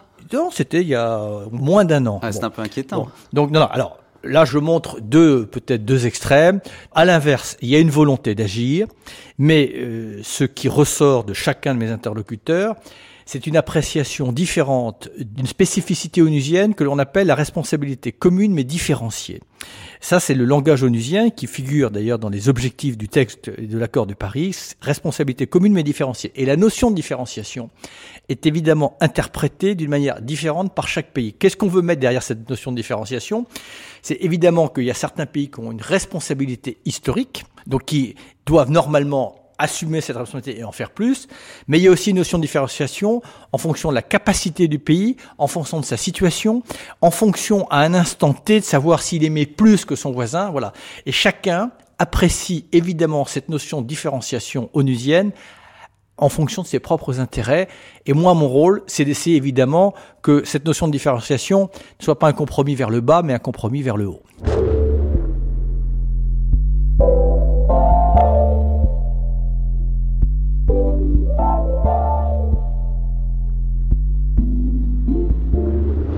Vous êtes allé en Chine aussi, Nicolas Hulot? Qu'est-ce qu'on pense là-bas en Chine? Alors là aussi, les choses ont évolué. Ça, c'est une petite éclaircie, si l'expression est, est, heureuse, parce que on me dit en Chine que, et c'est la vérité, dans certaines cours d'école, certains enfants chinois ne savent même pas que le ciel est bleu. Ça veut simplement dire que les Chinois sont rentrés dans l'enjeu climatique par la porte de la pollution. Et les causes de la pollution sont les mêmes causes qui produisent l'aggravation de l'effet de serre. Et les Chinois, jusqu'à présent, venaient dans la négociation climatique un peu sous la pression internationale et dans une posture un peu d'accusé ou de responsable. Maintenant, c'est leur problème.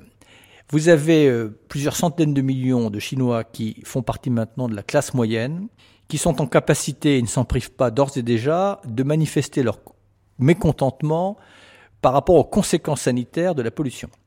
Et ça, c'est un élément d'instabilité qui euh, effraie à juste titre les responsables chinois, d'où le fait que maintenant, dans tous les plénums chinois, la notion de civilisation écologique y est euh, expressément euh, nommée, et à la clé un certain nombre de stratégies en matière d'économie circulaire, en matière de développement d'énergie renouvelable, et ils ont en 2012 largement dépassé des objectifs qu'ils s'étaient fixés pour 2020. Donc les Chinois sont moteurs. De là à signer un accord global juridiquement contraignant, on n'y est pas encore, mais on a maintenant des Chinois qui sont partie prenante dans ce processus multilatéral. Éventuellement, ils ne signent pas, mais ils appliquent quand même. Alors, euh, ils sont déjà engagés dans une stratégie. On aimerait bien que leurs objectifs soient euh, plus rapprochés, parce qu'ils sont fixés un objectif de pic d'émissions si je ne me trompe pas, et je n'ai pas le chiffre sous la main, mais je crois à 2025 ou à 2030, on aimerait bien évidemment que ce pic d'émissions soit plus tôt. Mais comme il y a notamment un déplacement du président en Chine sur ce sujet-là, entre autres au mois d'octobre, on ne serait pas surpris que les Chinois mettent un nouvel engagement sur la table. C'est important parce que il faut savoir que la Chine et les États-Unis représentent à peu près 40% à eux deux des émissions de gaz à effet de serre. Les Chinois considèrent que les Américains par habitant, ils ne considèrent pas, c'est la réalité, émettent quatre fois plus. Et les Américains considèrent que maintenant, la Chine, en volume absolu, sont les premiers émetteurs de gaz à effet de serre. Donc ces deux pays qui se sont un peu renvoyés la balle, euh, évidemment, détiennent une bonne partie des clés pour le succès de la conférence de Paris. Et là encore, est-ce que Obama a changé les choses par rapport à son prédécesseur, vous qui avez vécu aussi Copenhague? Dans les mots, oui. Dans les actes, non, pour l'instant. Dans les mots, euh, encore récemment, euh, il a eu des phrases excessivement fortes, lui et même son secrétaire d'État John Kerry, en disant que c'était une arme de destruction massive, que c'était la mère de toutes les menaces, que sais-je encore. Obama a un problème, c'est que pour signer un accord et le faire ratifier, il faut qu'il ait évidemment un congrès, ce qu'il n'a pas. Ce que nous disent les spécialistes, c'est qu'il aurait quand même toute l'attitude de prendre des engagements internationaux et de les mettre en œuvre même sans la ratification du Congrès. Donc il a lui aussi dans les mains une responsabilité importante, en sachant qu'il y a des choses qui jouent évidemment en notre faveur, enfin en faveur du climat, c'est que les plus conscients aux États-Unis, ce sont les militaires, conscients des risques d'instabilité et des conséquences géopolitiques, et donc ils font une pression très importante sur ce sujet-là. Et par ailleurs, malheureusement pour eux, les États-Unis sont en, première ligne sur les premières conséquences des changements climatiques, puisqu'ils sont au carrefour de toutes sortes d'extrêmes climatiques, typhons, périodes de sécheresse, inondations, etc., qui maintenant se lient dans le, euh, le PIB des Américains. Pour vous donner un ordre de grandeur, en 1980, le coût des catastrophes naturelles liées au changement climatique était de 2 milliards de dollars. En 2000, on était déjà passé à 40 milliards de dollars et en 2012, on est déjà à plus de 200 milliards de dollars. Ça, ça parle y compris dans le camp républicain. Et puis un dernier grand groupe de pays importants que vous avez peut-être rencontré, Nicolas Hulot, c'est les pays producteurs de pétrole. Alors comment est-ce que vous pouvez convaincre des pays comme l'Arabie saoudite de laisser leur pétrole, c'est-à-dire quasiment la totalité de leur PIB, dans le sol? Est-ce que vous êtes allé là-bas et qu'est-ce qu'on vous dit au fond? Qu'est-ce qu'on vous répond? Je suis allé à deux reprises, et notamment la semaine dernière dans les pays du Golfe parce que évidemment leur influence est très importante dans un certain nombre de groupes de pays qui sont partie prenante dans les négociations multilatérales et euh, vous aviez euh, des pays qui ont la possibilité d'user de leur pouvoir pour créer une situation de blocage. Donc c'est très important. Mais ces pays-là sont partie prenante de la négociation. Donc à partir du moment où ils font partie prenante, ça veut dire qu'ils ne contestent pas la crise climatique. Il y a deux arguments qui font que leur intérêt est quand même de bouger. Même si ont conscience pour certains que leur économie repose presque exclusivement pour certains pays sur l'exploitation des énergies fossiles et notamment du pétrole, ils sont suffisamment intelligents pour savoir que la question ne se pose pas de savoir si on va rentrer dans une économie bas carbone. La seule question, c'est quand et à quel rythme. Ils savent bien que nous ne pourrons faire face à l'enjeu climatique avec des conséquences géopolitiques qui, dans cette région du monde, pourra également les affecter. Donc, ils ont conscience qu'il vaut mieux profiter de leur prospérité économique pour commencer à se diversifier et pour abonder dans la recherche sur ces sujets-là. Donc vous seriez étonné de voir par exemple dans les Émirats d'aller au centre de Masdar et de voir à quelle vitesse on est en train de travailler, par exemple, sur le stockage de l'énergie solaire à concentration. Donc c'est la ville euh, éco-responsable. Il y a, voilà, aussi, euh, euh, ils ont, euh, à Dubaï où j'étais, ils ont maintenant des objectifs qui, évidemment, avec des moyens importants, à la fois pour les bâtiments nouveaux, des bâtiments à énergie positive, mais également pour réhabiliter tous les anciens bâtiments, anciens bâtiments là-bas, ça, n'a que 20 ans, mais également pour en faire des bâtiments à énergie positive. Il faut savoir qu'ils ont une grosse consommation aussi eux-mêmes intérieure, puisque ce sont des pays qui, pour l'instant, comme notamment par exemple à Dubaï, l'énergie ne coûte rien. Donc il n'y a aucune incitation. Voilà. Et ça pèse beaucoup, évidemment, aussi sur leurs recettes. Donc leur intérêt aussi, c'est de rentrer dans un modèle de sobriété au moins à l'intérieur. Mais je vois quand même qu'ils ont ce souci de la diversification. Preuve en est, c'est que la semaine dernière, j'étais à Dubaï où participaient tous les pays du Golfe sur un forum sur l'économie verte. Donc ils ont intégré cet objectif. Maintenant, évidemment, les difficultés pour eux, comme pour le Canada, qui est un pays aussi qui vit beaucoup sur l'exploitation des énergies fossiles, mais pas exclusivement, on comprend que la mutation soit plus compliquée que pour d'autres pays, mais ils savent bien que ce n'est qu'une question de temps.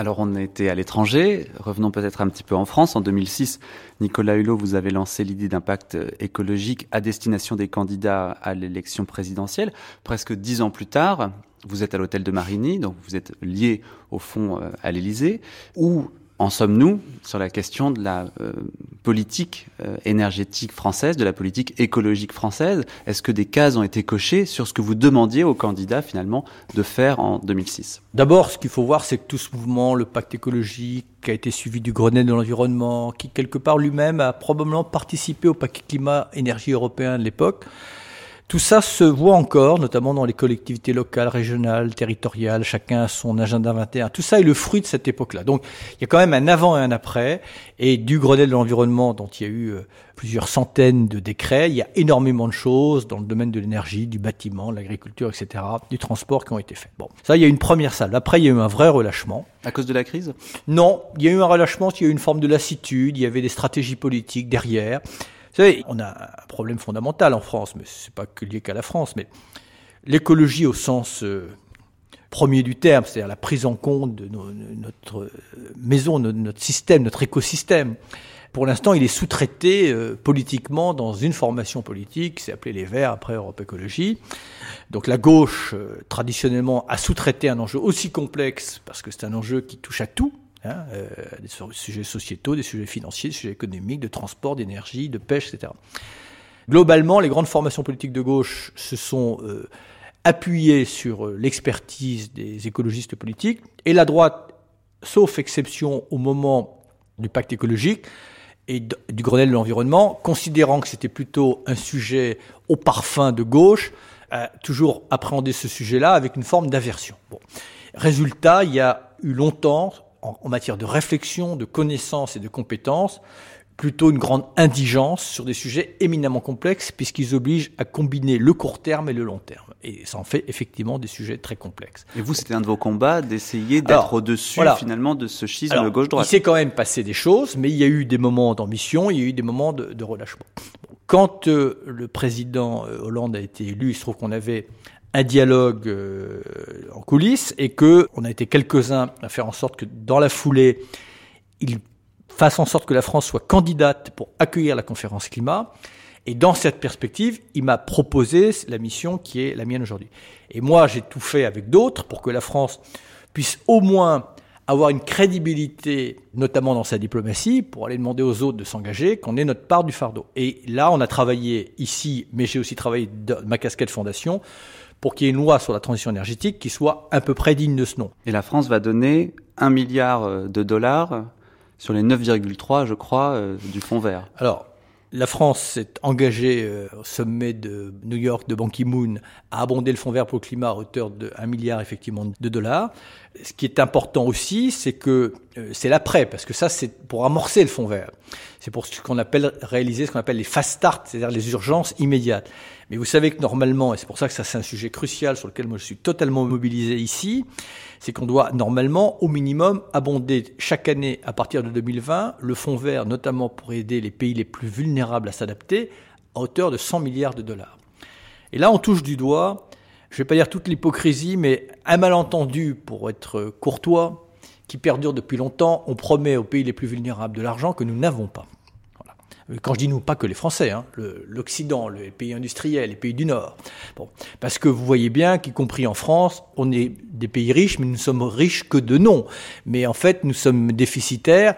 Donc promettre aujourd'hui, alors que les Français croulent sous l'impôt des milliards supplémentaires, ça va pas venir d'impôts supplémentaires. Bon, donc si nous promettons de l'argent, il est très important avant la conférence de Paris d'identifier avec quel mécanisme et quelle source de financement innovant nous allons réaliser ces promesses-là. Et c'est à cette condition que nous amènerons à Paris les pays notamment africains dans de bonnes disponibilités. Parce que si on ne leur précise pas avec quel type de financement, taxe sur la transaction financière, euh, par exemple, basculement des subventions que l'on met aux énergies fossiles euh, sur les énergies euh, renouvelables, taxe sur le prix du carbone et d'autres mécanismes que l'on peut très très bien développer. Mais pour ça, il faut sortir de l'orthodoxie financière et c'est pour ça que je me mobilise beaucoup et j'ai été à l'origine ici d'une commission qui a été officialisée par le président et qui va rendre ses rapports au président dans quelques semaines. Parce que c'est dans ces détails-là, dans ces précisions-là, que nous rétablirons la confiance avec les pays du Sud. Mais pourtant, on a démonté les portiques euh, qui auraient permis de créer une taxe carbone. Donc c'est quand même un signal un petit peu contradictoire. Oui, non, je bien. De signaux contradictoires, on peut, on pourra en lister pendant des heures euh, ici et ailleurs. Euh, voilà. Là, il s'agit pas de la fiscalité écologique française. Il s'agit bien de parler de financements innovants que nous allons soumettre à l'approbation de la communauté internationale. Des financements innovants qui sont là pour aider les pays du Sud à s'adapter ou pour aider les pays du Sud à se développer sans passer par les cases des énergies fossiles. Mais au passage, pour répondre à votre question, enfin ne, pas l'occulter, pourquoi est-ce que sur la fiscalité écologique, les gouvernements de gauche et de droite euh, se sont fourvoyés, euh, et le dernier exemple, cette tragique comédie de l'écotaxe, parce qu'on a toujours abordé la fiscalité écologique comme une fiscalité additionnelle. Alors qu'il faut un principe en fiscalité écologique, il faut que ça soit, en tout cas pour les classes moyennes, les personnes les plus défavorisées et les petites entreprises, il faut que ça soit à pression fiscale égale, pour les inciter à la vertu.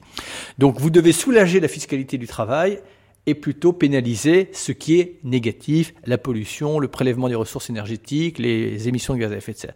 Et tant qu'on n'abordera pas la fiscalité écologique avec ce principe-là, on ira de déconvenu en déconvenu. Et ça, moi, c'est mon credo depuis des années, je ne cesse de le répéter. Il faut soulager la fiscalité du travail et la déplacer sur la fiscalité écologique. Est-ce que vous avez le sentiment que les Français, le peuple français, est prêt à la transition énergétique et que euh, ailleurs que dans euh, les sphères que euh, vous fréquentez, il y a une profonde, un profond sentiment de la nécessité de faire cette transition écologique? Si on montre aussi aux Français, pour ne parler que de chez nous, qu'il y a un modèle, et ce modèle il existe, je veux dire, dans tous les domaines, on peut faire autrement.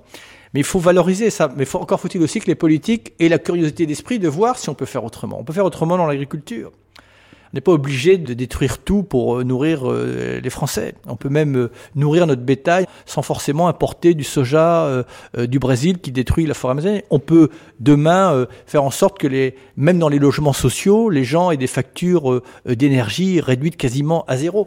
On peut, mais il faut y aller en grand. Il faut flécher nos investissements.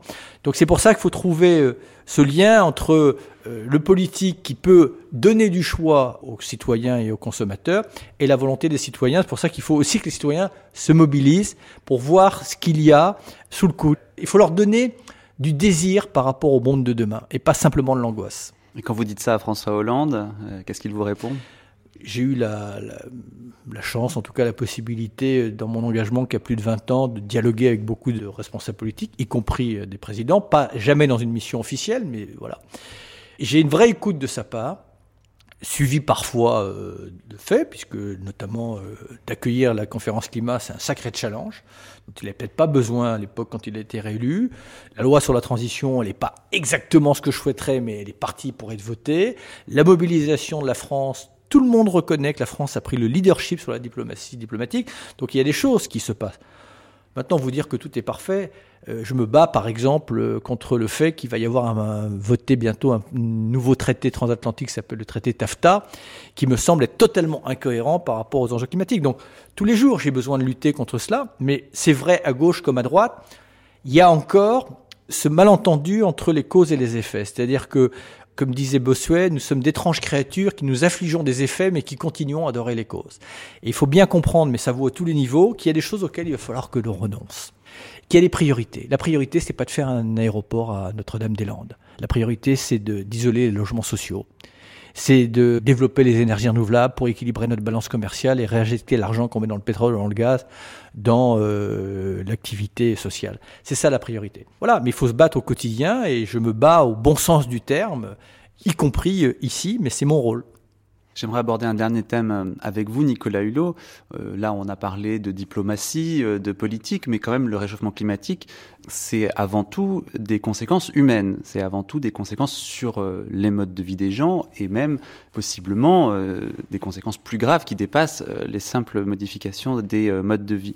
Est-ce que vous pouvez nous raconter, puisque vous avez dit déjà plusieurs fois que vous n'étiez pas un écologiste de la première heure, est-ce que vous pouvez nous raconter comment cette prise de conscience du réchauffement climatique, elle est arrivée chez vous? Est-ce qu'elle est arrivée aussi par les voyages que vous avez pu faire, parce que vous avez pu voir en vous promenant pour votre travail euh, aux quatre coins de la planète Et quelle est la part affective, au fond, qui vous a donné envie et peut-être qui fait que vous avez besoin aujourd'hui de vous engager pour euh, le climat? La part affective, elle doit être importante parce que sinon j'aurais renoncé plus, depuis longtemps. Parce que c'est difficile? Oui, c'est difficile et puis c'est exaspérant de se dire qu'il faut dépenser autant d'énergie pour convaincre l'humanité de se sauver d'elle-même que c'est désespérant de laisser le temps passer parce que plus on attend, plus le coût humain, plus l'économique est important. Alors que de toute façon, en finale, on sera obligé à un moment ou à un autre, de, toute façon, euh, de se mobiliser et de, faire face à cet enjeu.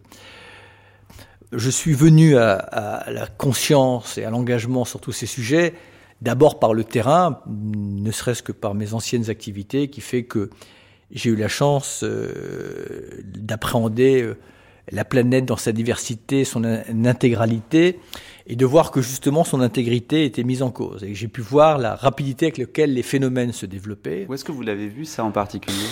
La déforestation, vous revenez dans un pays quatre ans après, vous reconnaissez pas un endroit. Euh, le recul des glaciers, vous revenez quelques années après. Quand vous plongez sous la banquise, vous voyez en quelques années aussi euh, que son épaisseur a changé. Euh, la biodiversité, vous alliez dans un endroit, il y avait profusion sous l'eau, je ne sais où, et tout d'un coup, il n'y a plus rien. Mais également, vous voyez les conséquences simplement sur des gens qui vous expliquent, ben voilà, moi ici je faisais quatre récoltes de riz, j'en fais plus qu'une. Une femme qui vous dit, moi j'avais de l'eau là, maintenant il faut que je fasse 25 km à pied pendant ce temps pour aller chercher de l'eau, je m'occupe pas de mes enfants. C'est en permanence des petits signes, sauf qu'au bout d'un moment, comme vous les voyez partout et que les choses s'amplifient, vous vous dites qu'il y a quand même quelque chose. Et ça rentre en résonance avec ce que vous entendez par ailleurs euh, issu de la communauté scientifique. Et quand vous, évidemment, confrontez les deux, ben, à un moment entre l'expérience terrain et la connaissance scientifique, vous apercevez que tout ça n'est pas un mythe et qu'il y a une réalité qui est en train de nous, nous échapper. Donc ça crée évidemment une conscience, et cette conscience crée des convictions, et cette conviction, évidemment, forge un engagement qui ne m'a euh, jamais quitté.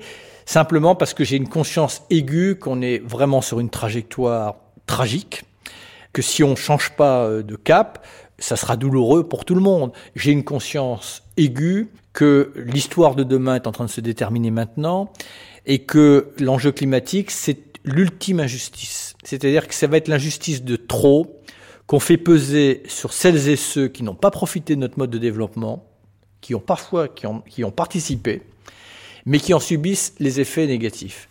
Et donc dans un monde qui déjà ne se comprend plus, dans un monde qui est euh, fragmenté, dans un monde où la haine se diffuse beaucoup plus rapidement qu'à d'autres temps, eh bien, euh, cette ultime injustice peut achever de mettre le feu aux poudres dans les divisions que l'humanité subit.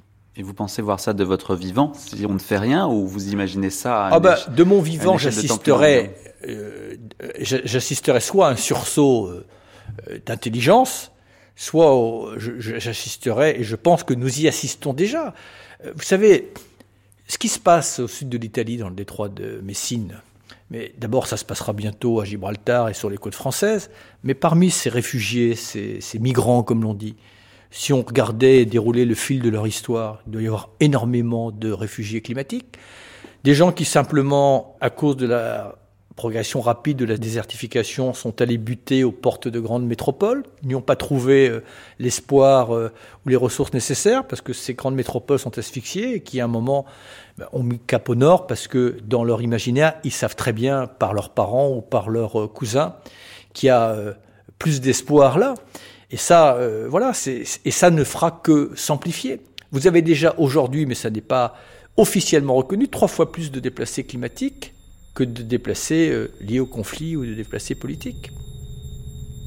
Merci Nicolas Hulot. Merci. Dernier moment de cette grande traversée consacrée au climat sur France Culture avec notre feuilleton quotidien dans les pas du philosophe, historien des sciences et sociologue Bruno Latour. Nous l'avons suivi dans ses différentes initiatives autour des questions écologiques. Aujourd'hui, nous quittons Londres pour Toulouse où s'est tenu sous sa houlette le festival La Novella. Il nous en parle. Bruno Latour.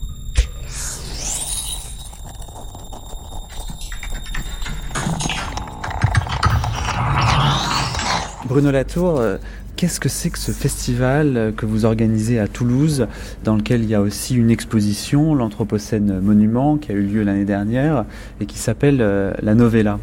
La Novella, il faut en parler malheureusement au passé, parce que c'était une formidable idée et ça a complètement changé la façon dont les Toulousains voient le lien entre science, art et politique, mais malheureusement, il s'est trouvé pour un concours de circonstances électorales que la droite, la nouvelle municipalité n'a pas cru bon de continuer cette idée tout sous prétexte que c'était un truc de gauche qui est complètement idiot, alors que c'est surtout euh, dans une ville universitaire une occasion formidable de réinstaller la science au milieu de la vie publique. Évidemment, pour des gens de droite, c'est quelque chose de probablement insupportable, alors que c'est absolument indépendant des partis ce qu'on faisait. Donc c'est un peu au passé. Mais ceci dit, ça a été formidable. Je pense que ça. Moi, j'en ai tiré énormément d'enseignements sur le lien entre disons, une autre façon de parler de la science que la diffusion pédagogique. Et alors l'idée de l'Anthropocène monument, euh, quelle était-elle? C'est une idée de Bronislav euh, qui travaille beaucoup sur l'Anthropocène et qui euh, a proposé cette idée assez folle mais intéressante. si on est dans l'Anthropocène, quel est le, monument qui permettrait de placer cet événement euh, stratigraphique et géologique? À chaque fois qu'il y a une nouvelle ère ou une nouvelle époque, et même parfois une nouvelle période géologique, il y a un monument qui fait, alors c'est généralement pas des grands monuments, c'est des petites plaques ou des choses comme ça, pour signaler l'importance de, la, de nouveaux sédiments. Et on les met où ces plaques? On les, met, on les met généralement dans des falaises, dans des déserts, dans des endroits un peu où on dit la commission machin de, euh, a décidé que la différence entre le Pléistocène et la période précédente, c'était là. Donc c'est des références. Donc évidemment c'est un jeu de l'esprit, puisque d'abord on ne sait pas si on est dans l'Anthropocène, ensuite on ne sait pas à quel moment il a commencé, il y a plusieurs versions. Et c'était l'idée de faire travailler un peu les, gens pour dire bon, ben, quel est le monument, quelle est la marque de l'Anthropocène. En fait, depuis, on s'est aperçu que, d'après le dernier article des gens qui travaillent sur cette question, que ça serait plutôt déjà, le monument existerait déjà, c'est en fait la, bombe atomique du 16 juillet 1945 qui serait un peu le marque, la marqueur. Parce que euh, oui, ce moment-là euh, est un marqueur euh, qu'on retrouve dans les roches, c'est ça Partout surtout. Et enfin là, nous, ce qu'on a fait dans le monument Anthropocène, c'était de demander à des artistes et à des scientifiques, ou des artistes travaillant avec des scientifiques. Et grâce aux abattoirs, qui est dirigé par un type très bien qui s'appelle Olivier Michelon, qu'on pouvait euh, intéresser plein d'artistes à cette question.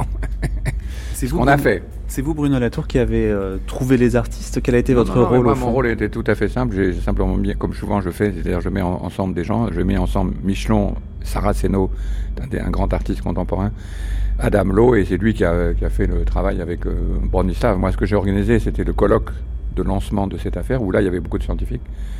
Et on a fait un colloque assez super à, Toulouse. Malheureusement, tout ça euh, risque de ne pas se reproduire, puisque la novella n'a pas l'air de vouloir continuer.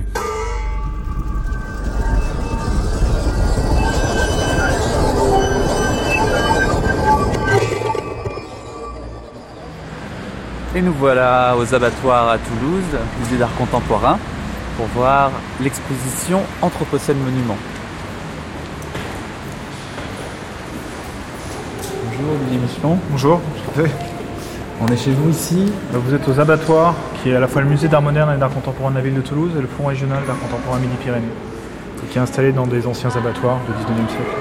Et alors devant, là sur la porte, il est écrit Anthropocène Monument. Ouais. C'est le nom d'une des expositions. C'est le nom d'une exposition qu'on présente actuellement. En fait, il y a trois expositions, tout en rapport entre l'humain et la Terre.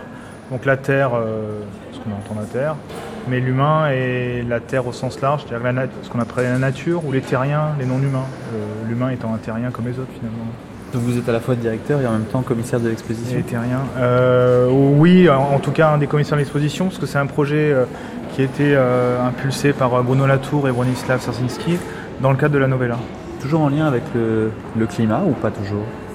L'anthropocène, ça va bien au-delà du climat. Le climat est un des symptômes de l'anthropocène, mais euh, c'est bien au-delà. C'est la, la question du rapport de, de l'homme à la nature, des humains à la nature, des humains aux non-humains, à savoir euh, aussi euh, question des sciences et, euh, et de l'humain. Parce que l'anthropocène, dans son terme même, c'est un terme géologique, euh, mais qui incorpore dans la géologie la question des sciences humaines. Quelles sont les critiques qu'on peut faire à l'Anthropocène Ben, la première critique, euh, c'est que ça met euh, l'humain au centre de tout. Euh, c'est un peu euh, présomptueux, hein, c'est le, le fameux hubris. donc c'est l'humain, l'humain, l'humain, donc c'est une critique. Ensuite, c'est très pratique l'Anthropocène, parce qu'une fois qu'on a dit l'humain, en fait, qui a déclenché l'Anthropocène C'est peut-être 20% de la population mondiale.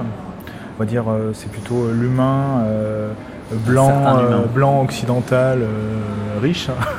Euh, un certain humain, l'Indien d'Amazonie, évidemment, le pauvre. ben, donc il y a des, des auteurs comme Christophe Bonneuil et Jean-Baptiste Fressos là, dans leur, leur ouvrage hein, sur l'Anthropocène qui proposent d'autres mots anglocènes, qui sont donc les pays anglo-saxons, euh, capitalocène, euh, ce qui a provoqué le capitalisme, ou encore la thanatocène, puisque les guerres sont des- évidemment des événements destructeurs, sont aussi des événements accélérateurs de progrès, machines, etc., et accélérateurs de destruction. C'est quand même pas que les pays anglo-saxons. euh, il y a- une francocène quand même. Il y a une, aussi. il y a une francocène, ouais, ouais. Mais euh, il y a une mauvaise foi qui, qui au 19e, c'était surtout une anglocène. Mais oui, oui, bien sûr, la, la France est, est concernée par cette affaire-là, ouais. ouais. Vous pensez que c'est comme ça qu'on fait prendre conscience euh, des problèmes de réchauffement climatique? C'est par l'art, c'est par euh, les happenings dans la rue euh, Honnêtement, pas vraiment. Mais l'art, les artistes sont, on va dire, à, à l'avant-garde. Et en tout cas, cherchent à représenter le monde aujourd'hui. Et euh, représenter le monde aujourd'hui, euh, c'est admettre euh, ce phénomène d'anthropocène, qui est aussi un phénomène esthétique, puisqu'à partir du 15e, 16e, l'homme, euh, on voit ça dans la peinture flamande, hein, l'homme se situe d'une certaine façon dans le paysage. Euh, la science va le situer à l'extérieur du paysage au 18e. D'un côté, il y a l'homme, d'un côté, il y a la nature. hein, c'est ce qu'on appelle le naturalisme ou le rationalisme, pour reprendre les, termes de Philippe Descola. Mais c'est valable aussi dans le domaine esthétique. Quelque part, euh, l'homme n'est plus en dehors du décor. Il fait partie du décor et le, décor est en train de, se casser la gueule. Donc les artistes inventent des nouveaux modes de représentation et qui vont au-delà de ces questions euh, de parler de l'écologie. L'anthropocène, c'est pas juste une question écologique. C'est une alerte écologique, euh, c'est un moment d'alerte, mais c'est aussi un moment de redéfinition euh, de la représentation, de la façon dont on, perçoit le monde.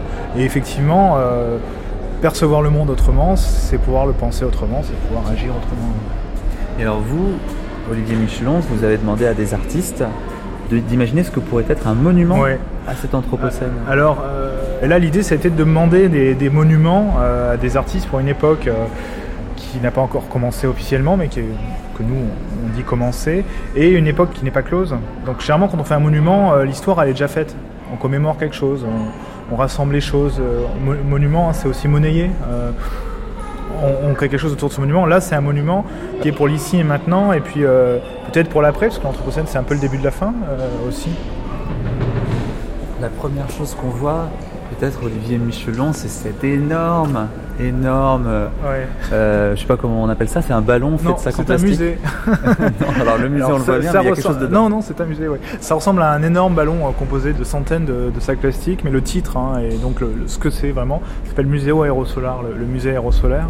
C'est une initiative de Thomas Saraceno, euh, qui est un artiste euh, argentin, mais qui vit à Berlin, qui a commencé ce projet il y a un peu plus de 5 ans, et qui est devenu maintenant une initiative collective.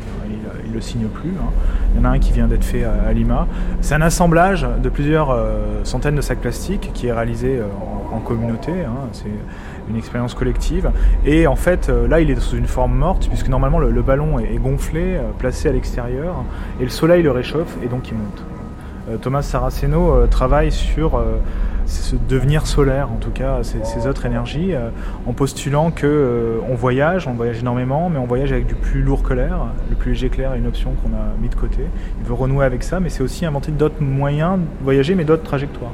Par exemple, il imagine une sorte de montgolfière solaire qui permettrait avec un logiciel type application iPhone en disant bah, je suis à Madrid, je vais à Londres bon, bah, si tu montes dans le ballon euh, jeudi, euh, peut-être que lundi prochain, tu vas arriver dans les, environs de Londres. Quelque chose qui est aussi une sorte de, dérive climatique et, euh, spatiale. Quelles seraient, Olivier Michelon, les œuvres en lien avec le réchauffement climatique? Quels sont les artistes qui ont pensé réchauffement climatique dans le cadre de cette exposition Anthropocène Monument? Elles ont toutes un lien avec ça, puisque Amy Balkin, par exemple, travaille sur les technosols, qui sont des sols qui sont complètement déstructuré, euh, dénaturé, euh, et dont la, propriété devient la propriété de l'exploitation qui en a été faite. Donc évidemment, derrière, il y a aussi la question du rejet de CO2, etc. Donc elle, son idée, c'est d'acheter euh, un hectare Ça, ça c'est un projet qu'elle avait fait à la Documental Castle, la dernière, où elle achetait des émissions de CO2 et elle en faisait un parc naturel. Donc évidemment, comment on peut faire un parc naturel en achetant des émissions de CO2 Évidemment, on peut pas parce qu'on peut difficilement le, le, situer, mais on peut imaginer qu'une ville rachète des émissions de CO2 et du coup euh, empêche les entreprises d'acheter des émissions de CO2 et libère son air. Mais toute la question évidemment de l'Anthropocène, c'est qu'elle est globale. Euh, donc euh, ça repousse le problème juste un peu plus loin. C'est des projets aussi qui sont comment on représente ça quoi Comment on représente la question évidemment c'est comment on privatise l'air Est-ce qu'il y a moyen de se protéger mais aussi à, quoi bon privatiser, monnayer des choses qui sont partagées par tous Amy Balkin rejoint un peu dans sa démarche qui est un peu euh, difficilement visualisable le travail de Robert Barry qui est aussi dans, l'exposition, qui est un artiste conceptuel qui dans les années 60 a lâché de l'hélium et donc sa sculpture c'était un mètre cube, un mètre cube euh, d'hélium. en fait ce qui reste c'est une photo avec une bonbonne. L'œuvre est complètement invisible, donc vraiment dans une tradition conceptuelle d'invisibilité et de ramener l'œuvre au, langage. Robert Barry n'a pas un travail euh, qui est centré sur la question écologique, par exemple, mais ça nous intéressait de l'inviter, justement à cause de ces notions d'immatérialité euh, qui sont aussi euh, euh, sensibles dans l'Anthropocène. Il y avait cette idée qu'il modifiait aussi en relâchant de l'hélium dans l'atmosphère. Il, modifie l'atmosphère, donc il sculpte en il sculpte, l'air un petit peu. Olivier Michelon, qu'est-ce que c'est que ce cercle noir par terre C'est une spirale, hein, une spirale de fourmis mortes. C'est un phénomène qui a été recréé par Lise Autogena et Joshua Portway, qui sont deux artistes. Lui est anglais, elle, est danoise. Les fourmis, euh, parfois, font ce phénomène étrange. En anglais, c'est assez beau, c'est Antmill, euh, le, moulin à fourmis. En français, c'est moins joli, mais on, sait plus de quoi ça parle. La spirale de la mort de la fourmi. Les fourmis se repèrent avec de la phéromone. Parfois, elles se perdent et elles rentrent en spirale, en boucle. Et elles rentrent dans cette boucle et tout le. Elles tournent toutes ensemble, elles comme on voit sur une vidéo comme qui est on la donc, dans, cette, dans cette vidéo qui a été réalisée ici. Euh, en fait, il y a une incrustation vidéo, mais on croit que ça a été fait ici. En tout cas, ces fourmis tournent, tournent, et à force, elles s'épuisent et elles meurent. Et le projet de monument euh, de Lise et Joshua, c'est un monument qui peut être balayé par un simple souffle. C'est euh, ce tombeau de fourmis, en quelque sorte, qui est évidemment une allégorie, une vanité hein, de l'exercice humain qui, qui, tourne en rond, qui n'arrive pas à sortir du cercle. C'est pas un peu une torture quand même de fourmis que vous avez fait là Bon, euh, aucune fourmi n'a été maltraitée. Ils sont, les fourmis étaient. Enfin, il y a un truc. je ne vais pas tout raconter, mais. Euh, elles étaient d'accord, elles ont toutes signé. Euh, elles étaient déjà mortes quand on les a amenées. évidemment, recréer ce phénomène naturel, c'est très compliqué. là, l'artiste a joué. ils ont joué en fait en recréant par incrustation vidéo ce phénomène dans la salle. Donc, quand vous rentrez, vous croyez voir la trace d'une action qui s'est passée dans l'espace et ce qui fonctionne assez bien parce que et c'est assez marrant justement par rapport au déni qu'on a aujourd'hui sur la situation écologique parce que vous pouvez on voit, bien que on est tous pris là-dedans, on a tous une grande conscience d'eux, mais euh, le lendemain on va prendre l'avion. Hein. Et euh, là c'est un peu pareil, les personnes regardent ces fourmis euh, mortes, regardent la vidéo, pensent que c'est vrai, et puis je dis mais il y a un truc, et les gens vous écoutent même pas, ils continuent en disant que c'est incroyable qu'ils aient réussi à faire ça ici. Euh, donc c'est oui cette question du, déni et de pas sortir du, cercle. C'est la question de la représentation. Une fois qu'on sait représenter les choses comme on pense qu'elles sont, c'est très difficile de les voir autrement du, point de vue. Et je pense que c'est vraiment aussi ce qu'il y a dans cette exposition, c'est qu'il y a une vingtaine de points de vue qui sont complètement euh, différents sur cet anthropocène. Merci Olivier Michelon. De rien.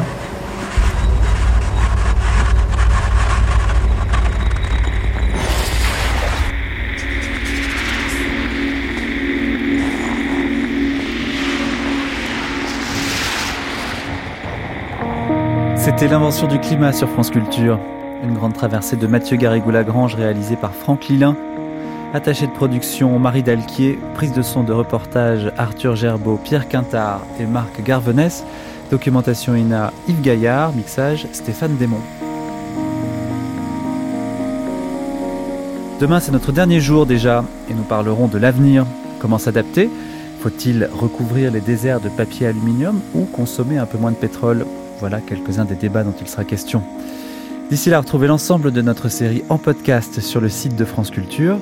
Dans un instant, la suite de vos programmes. Bonne journée à tous et à demain.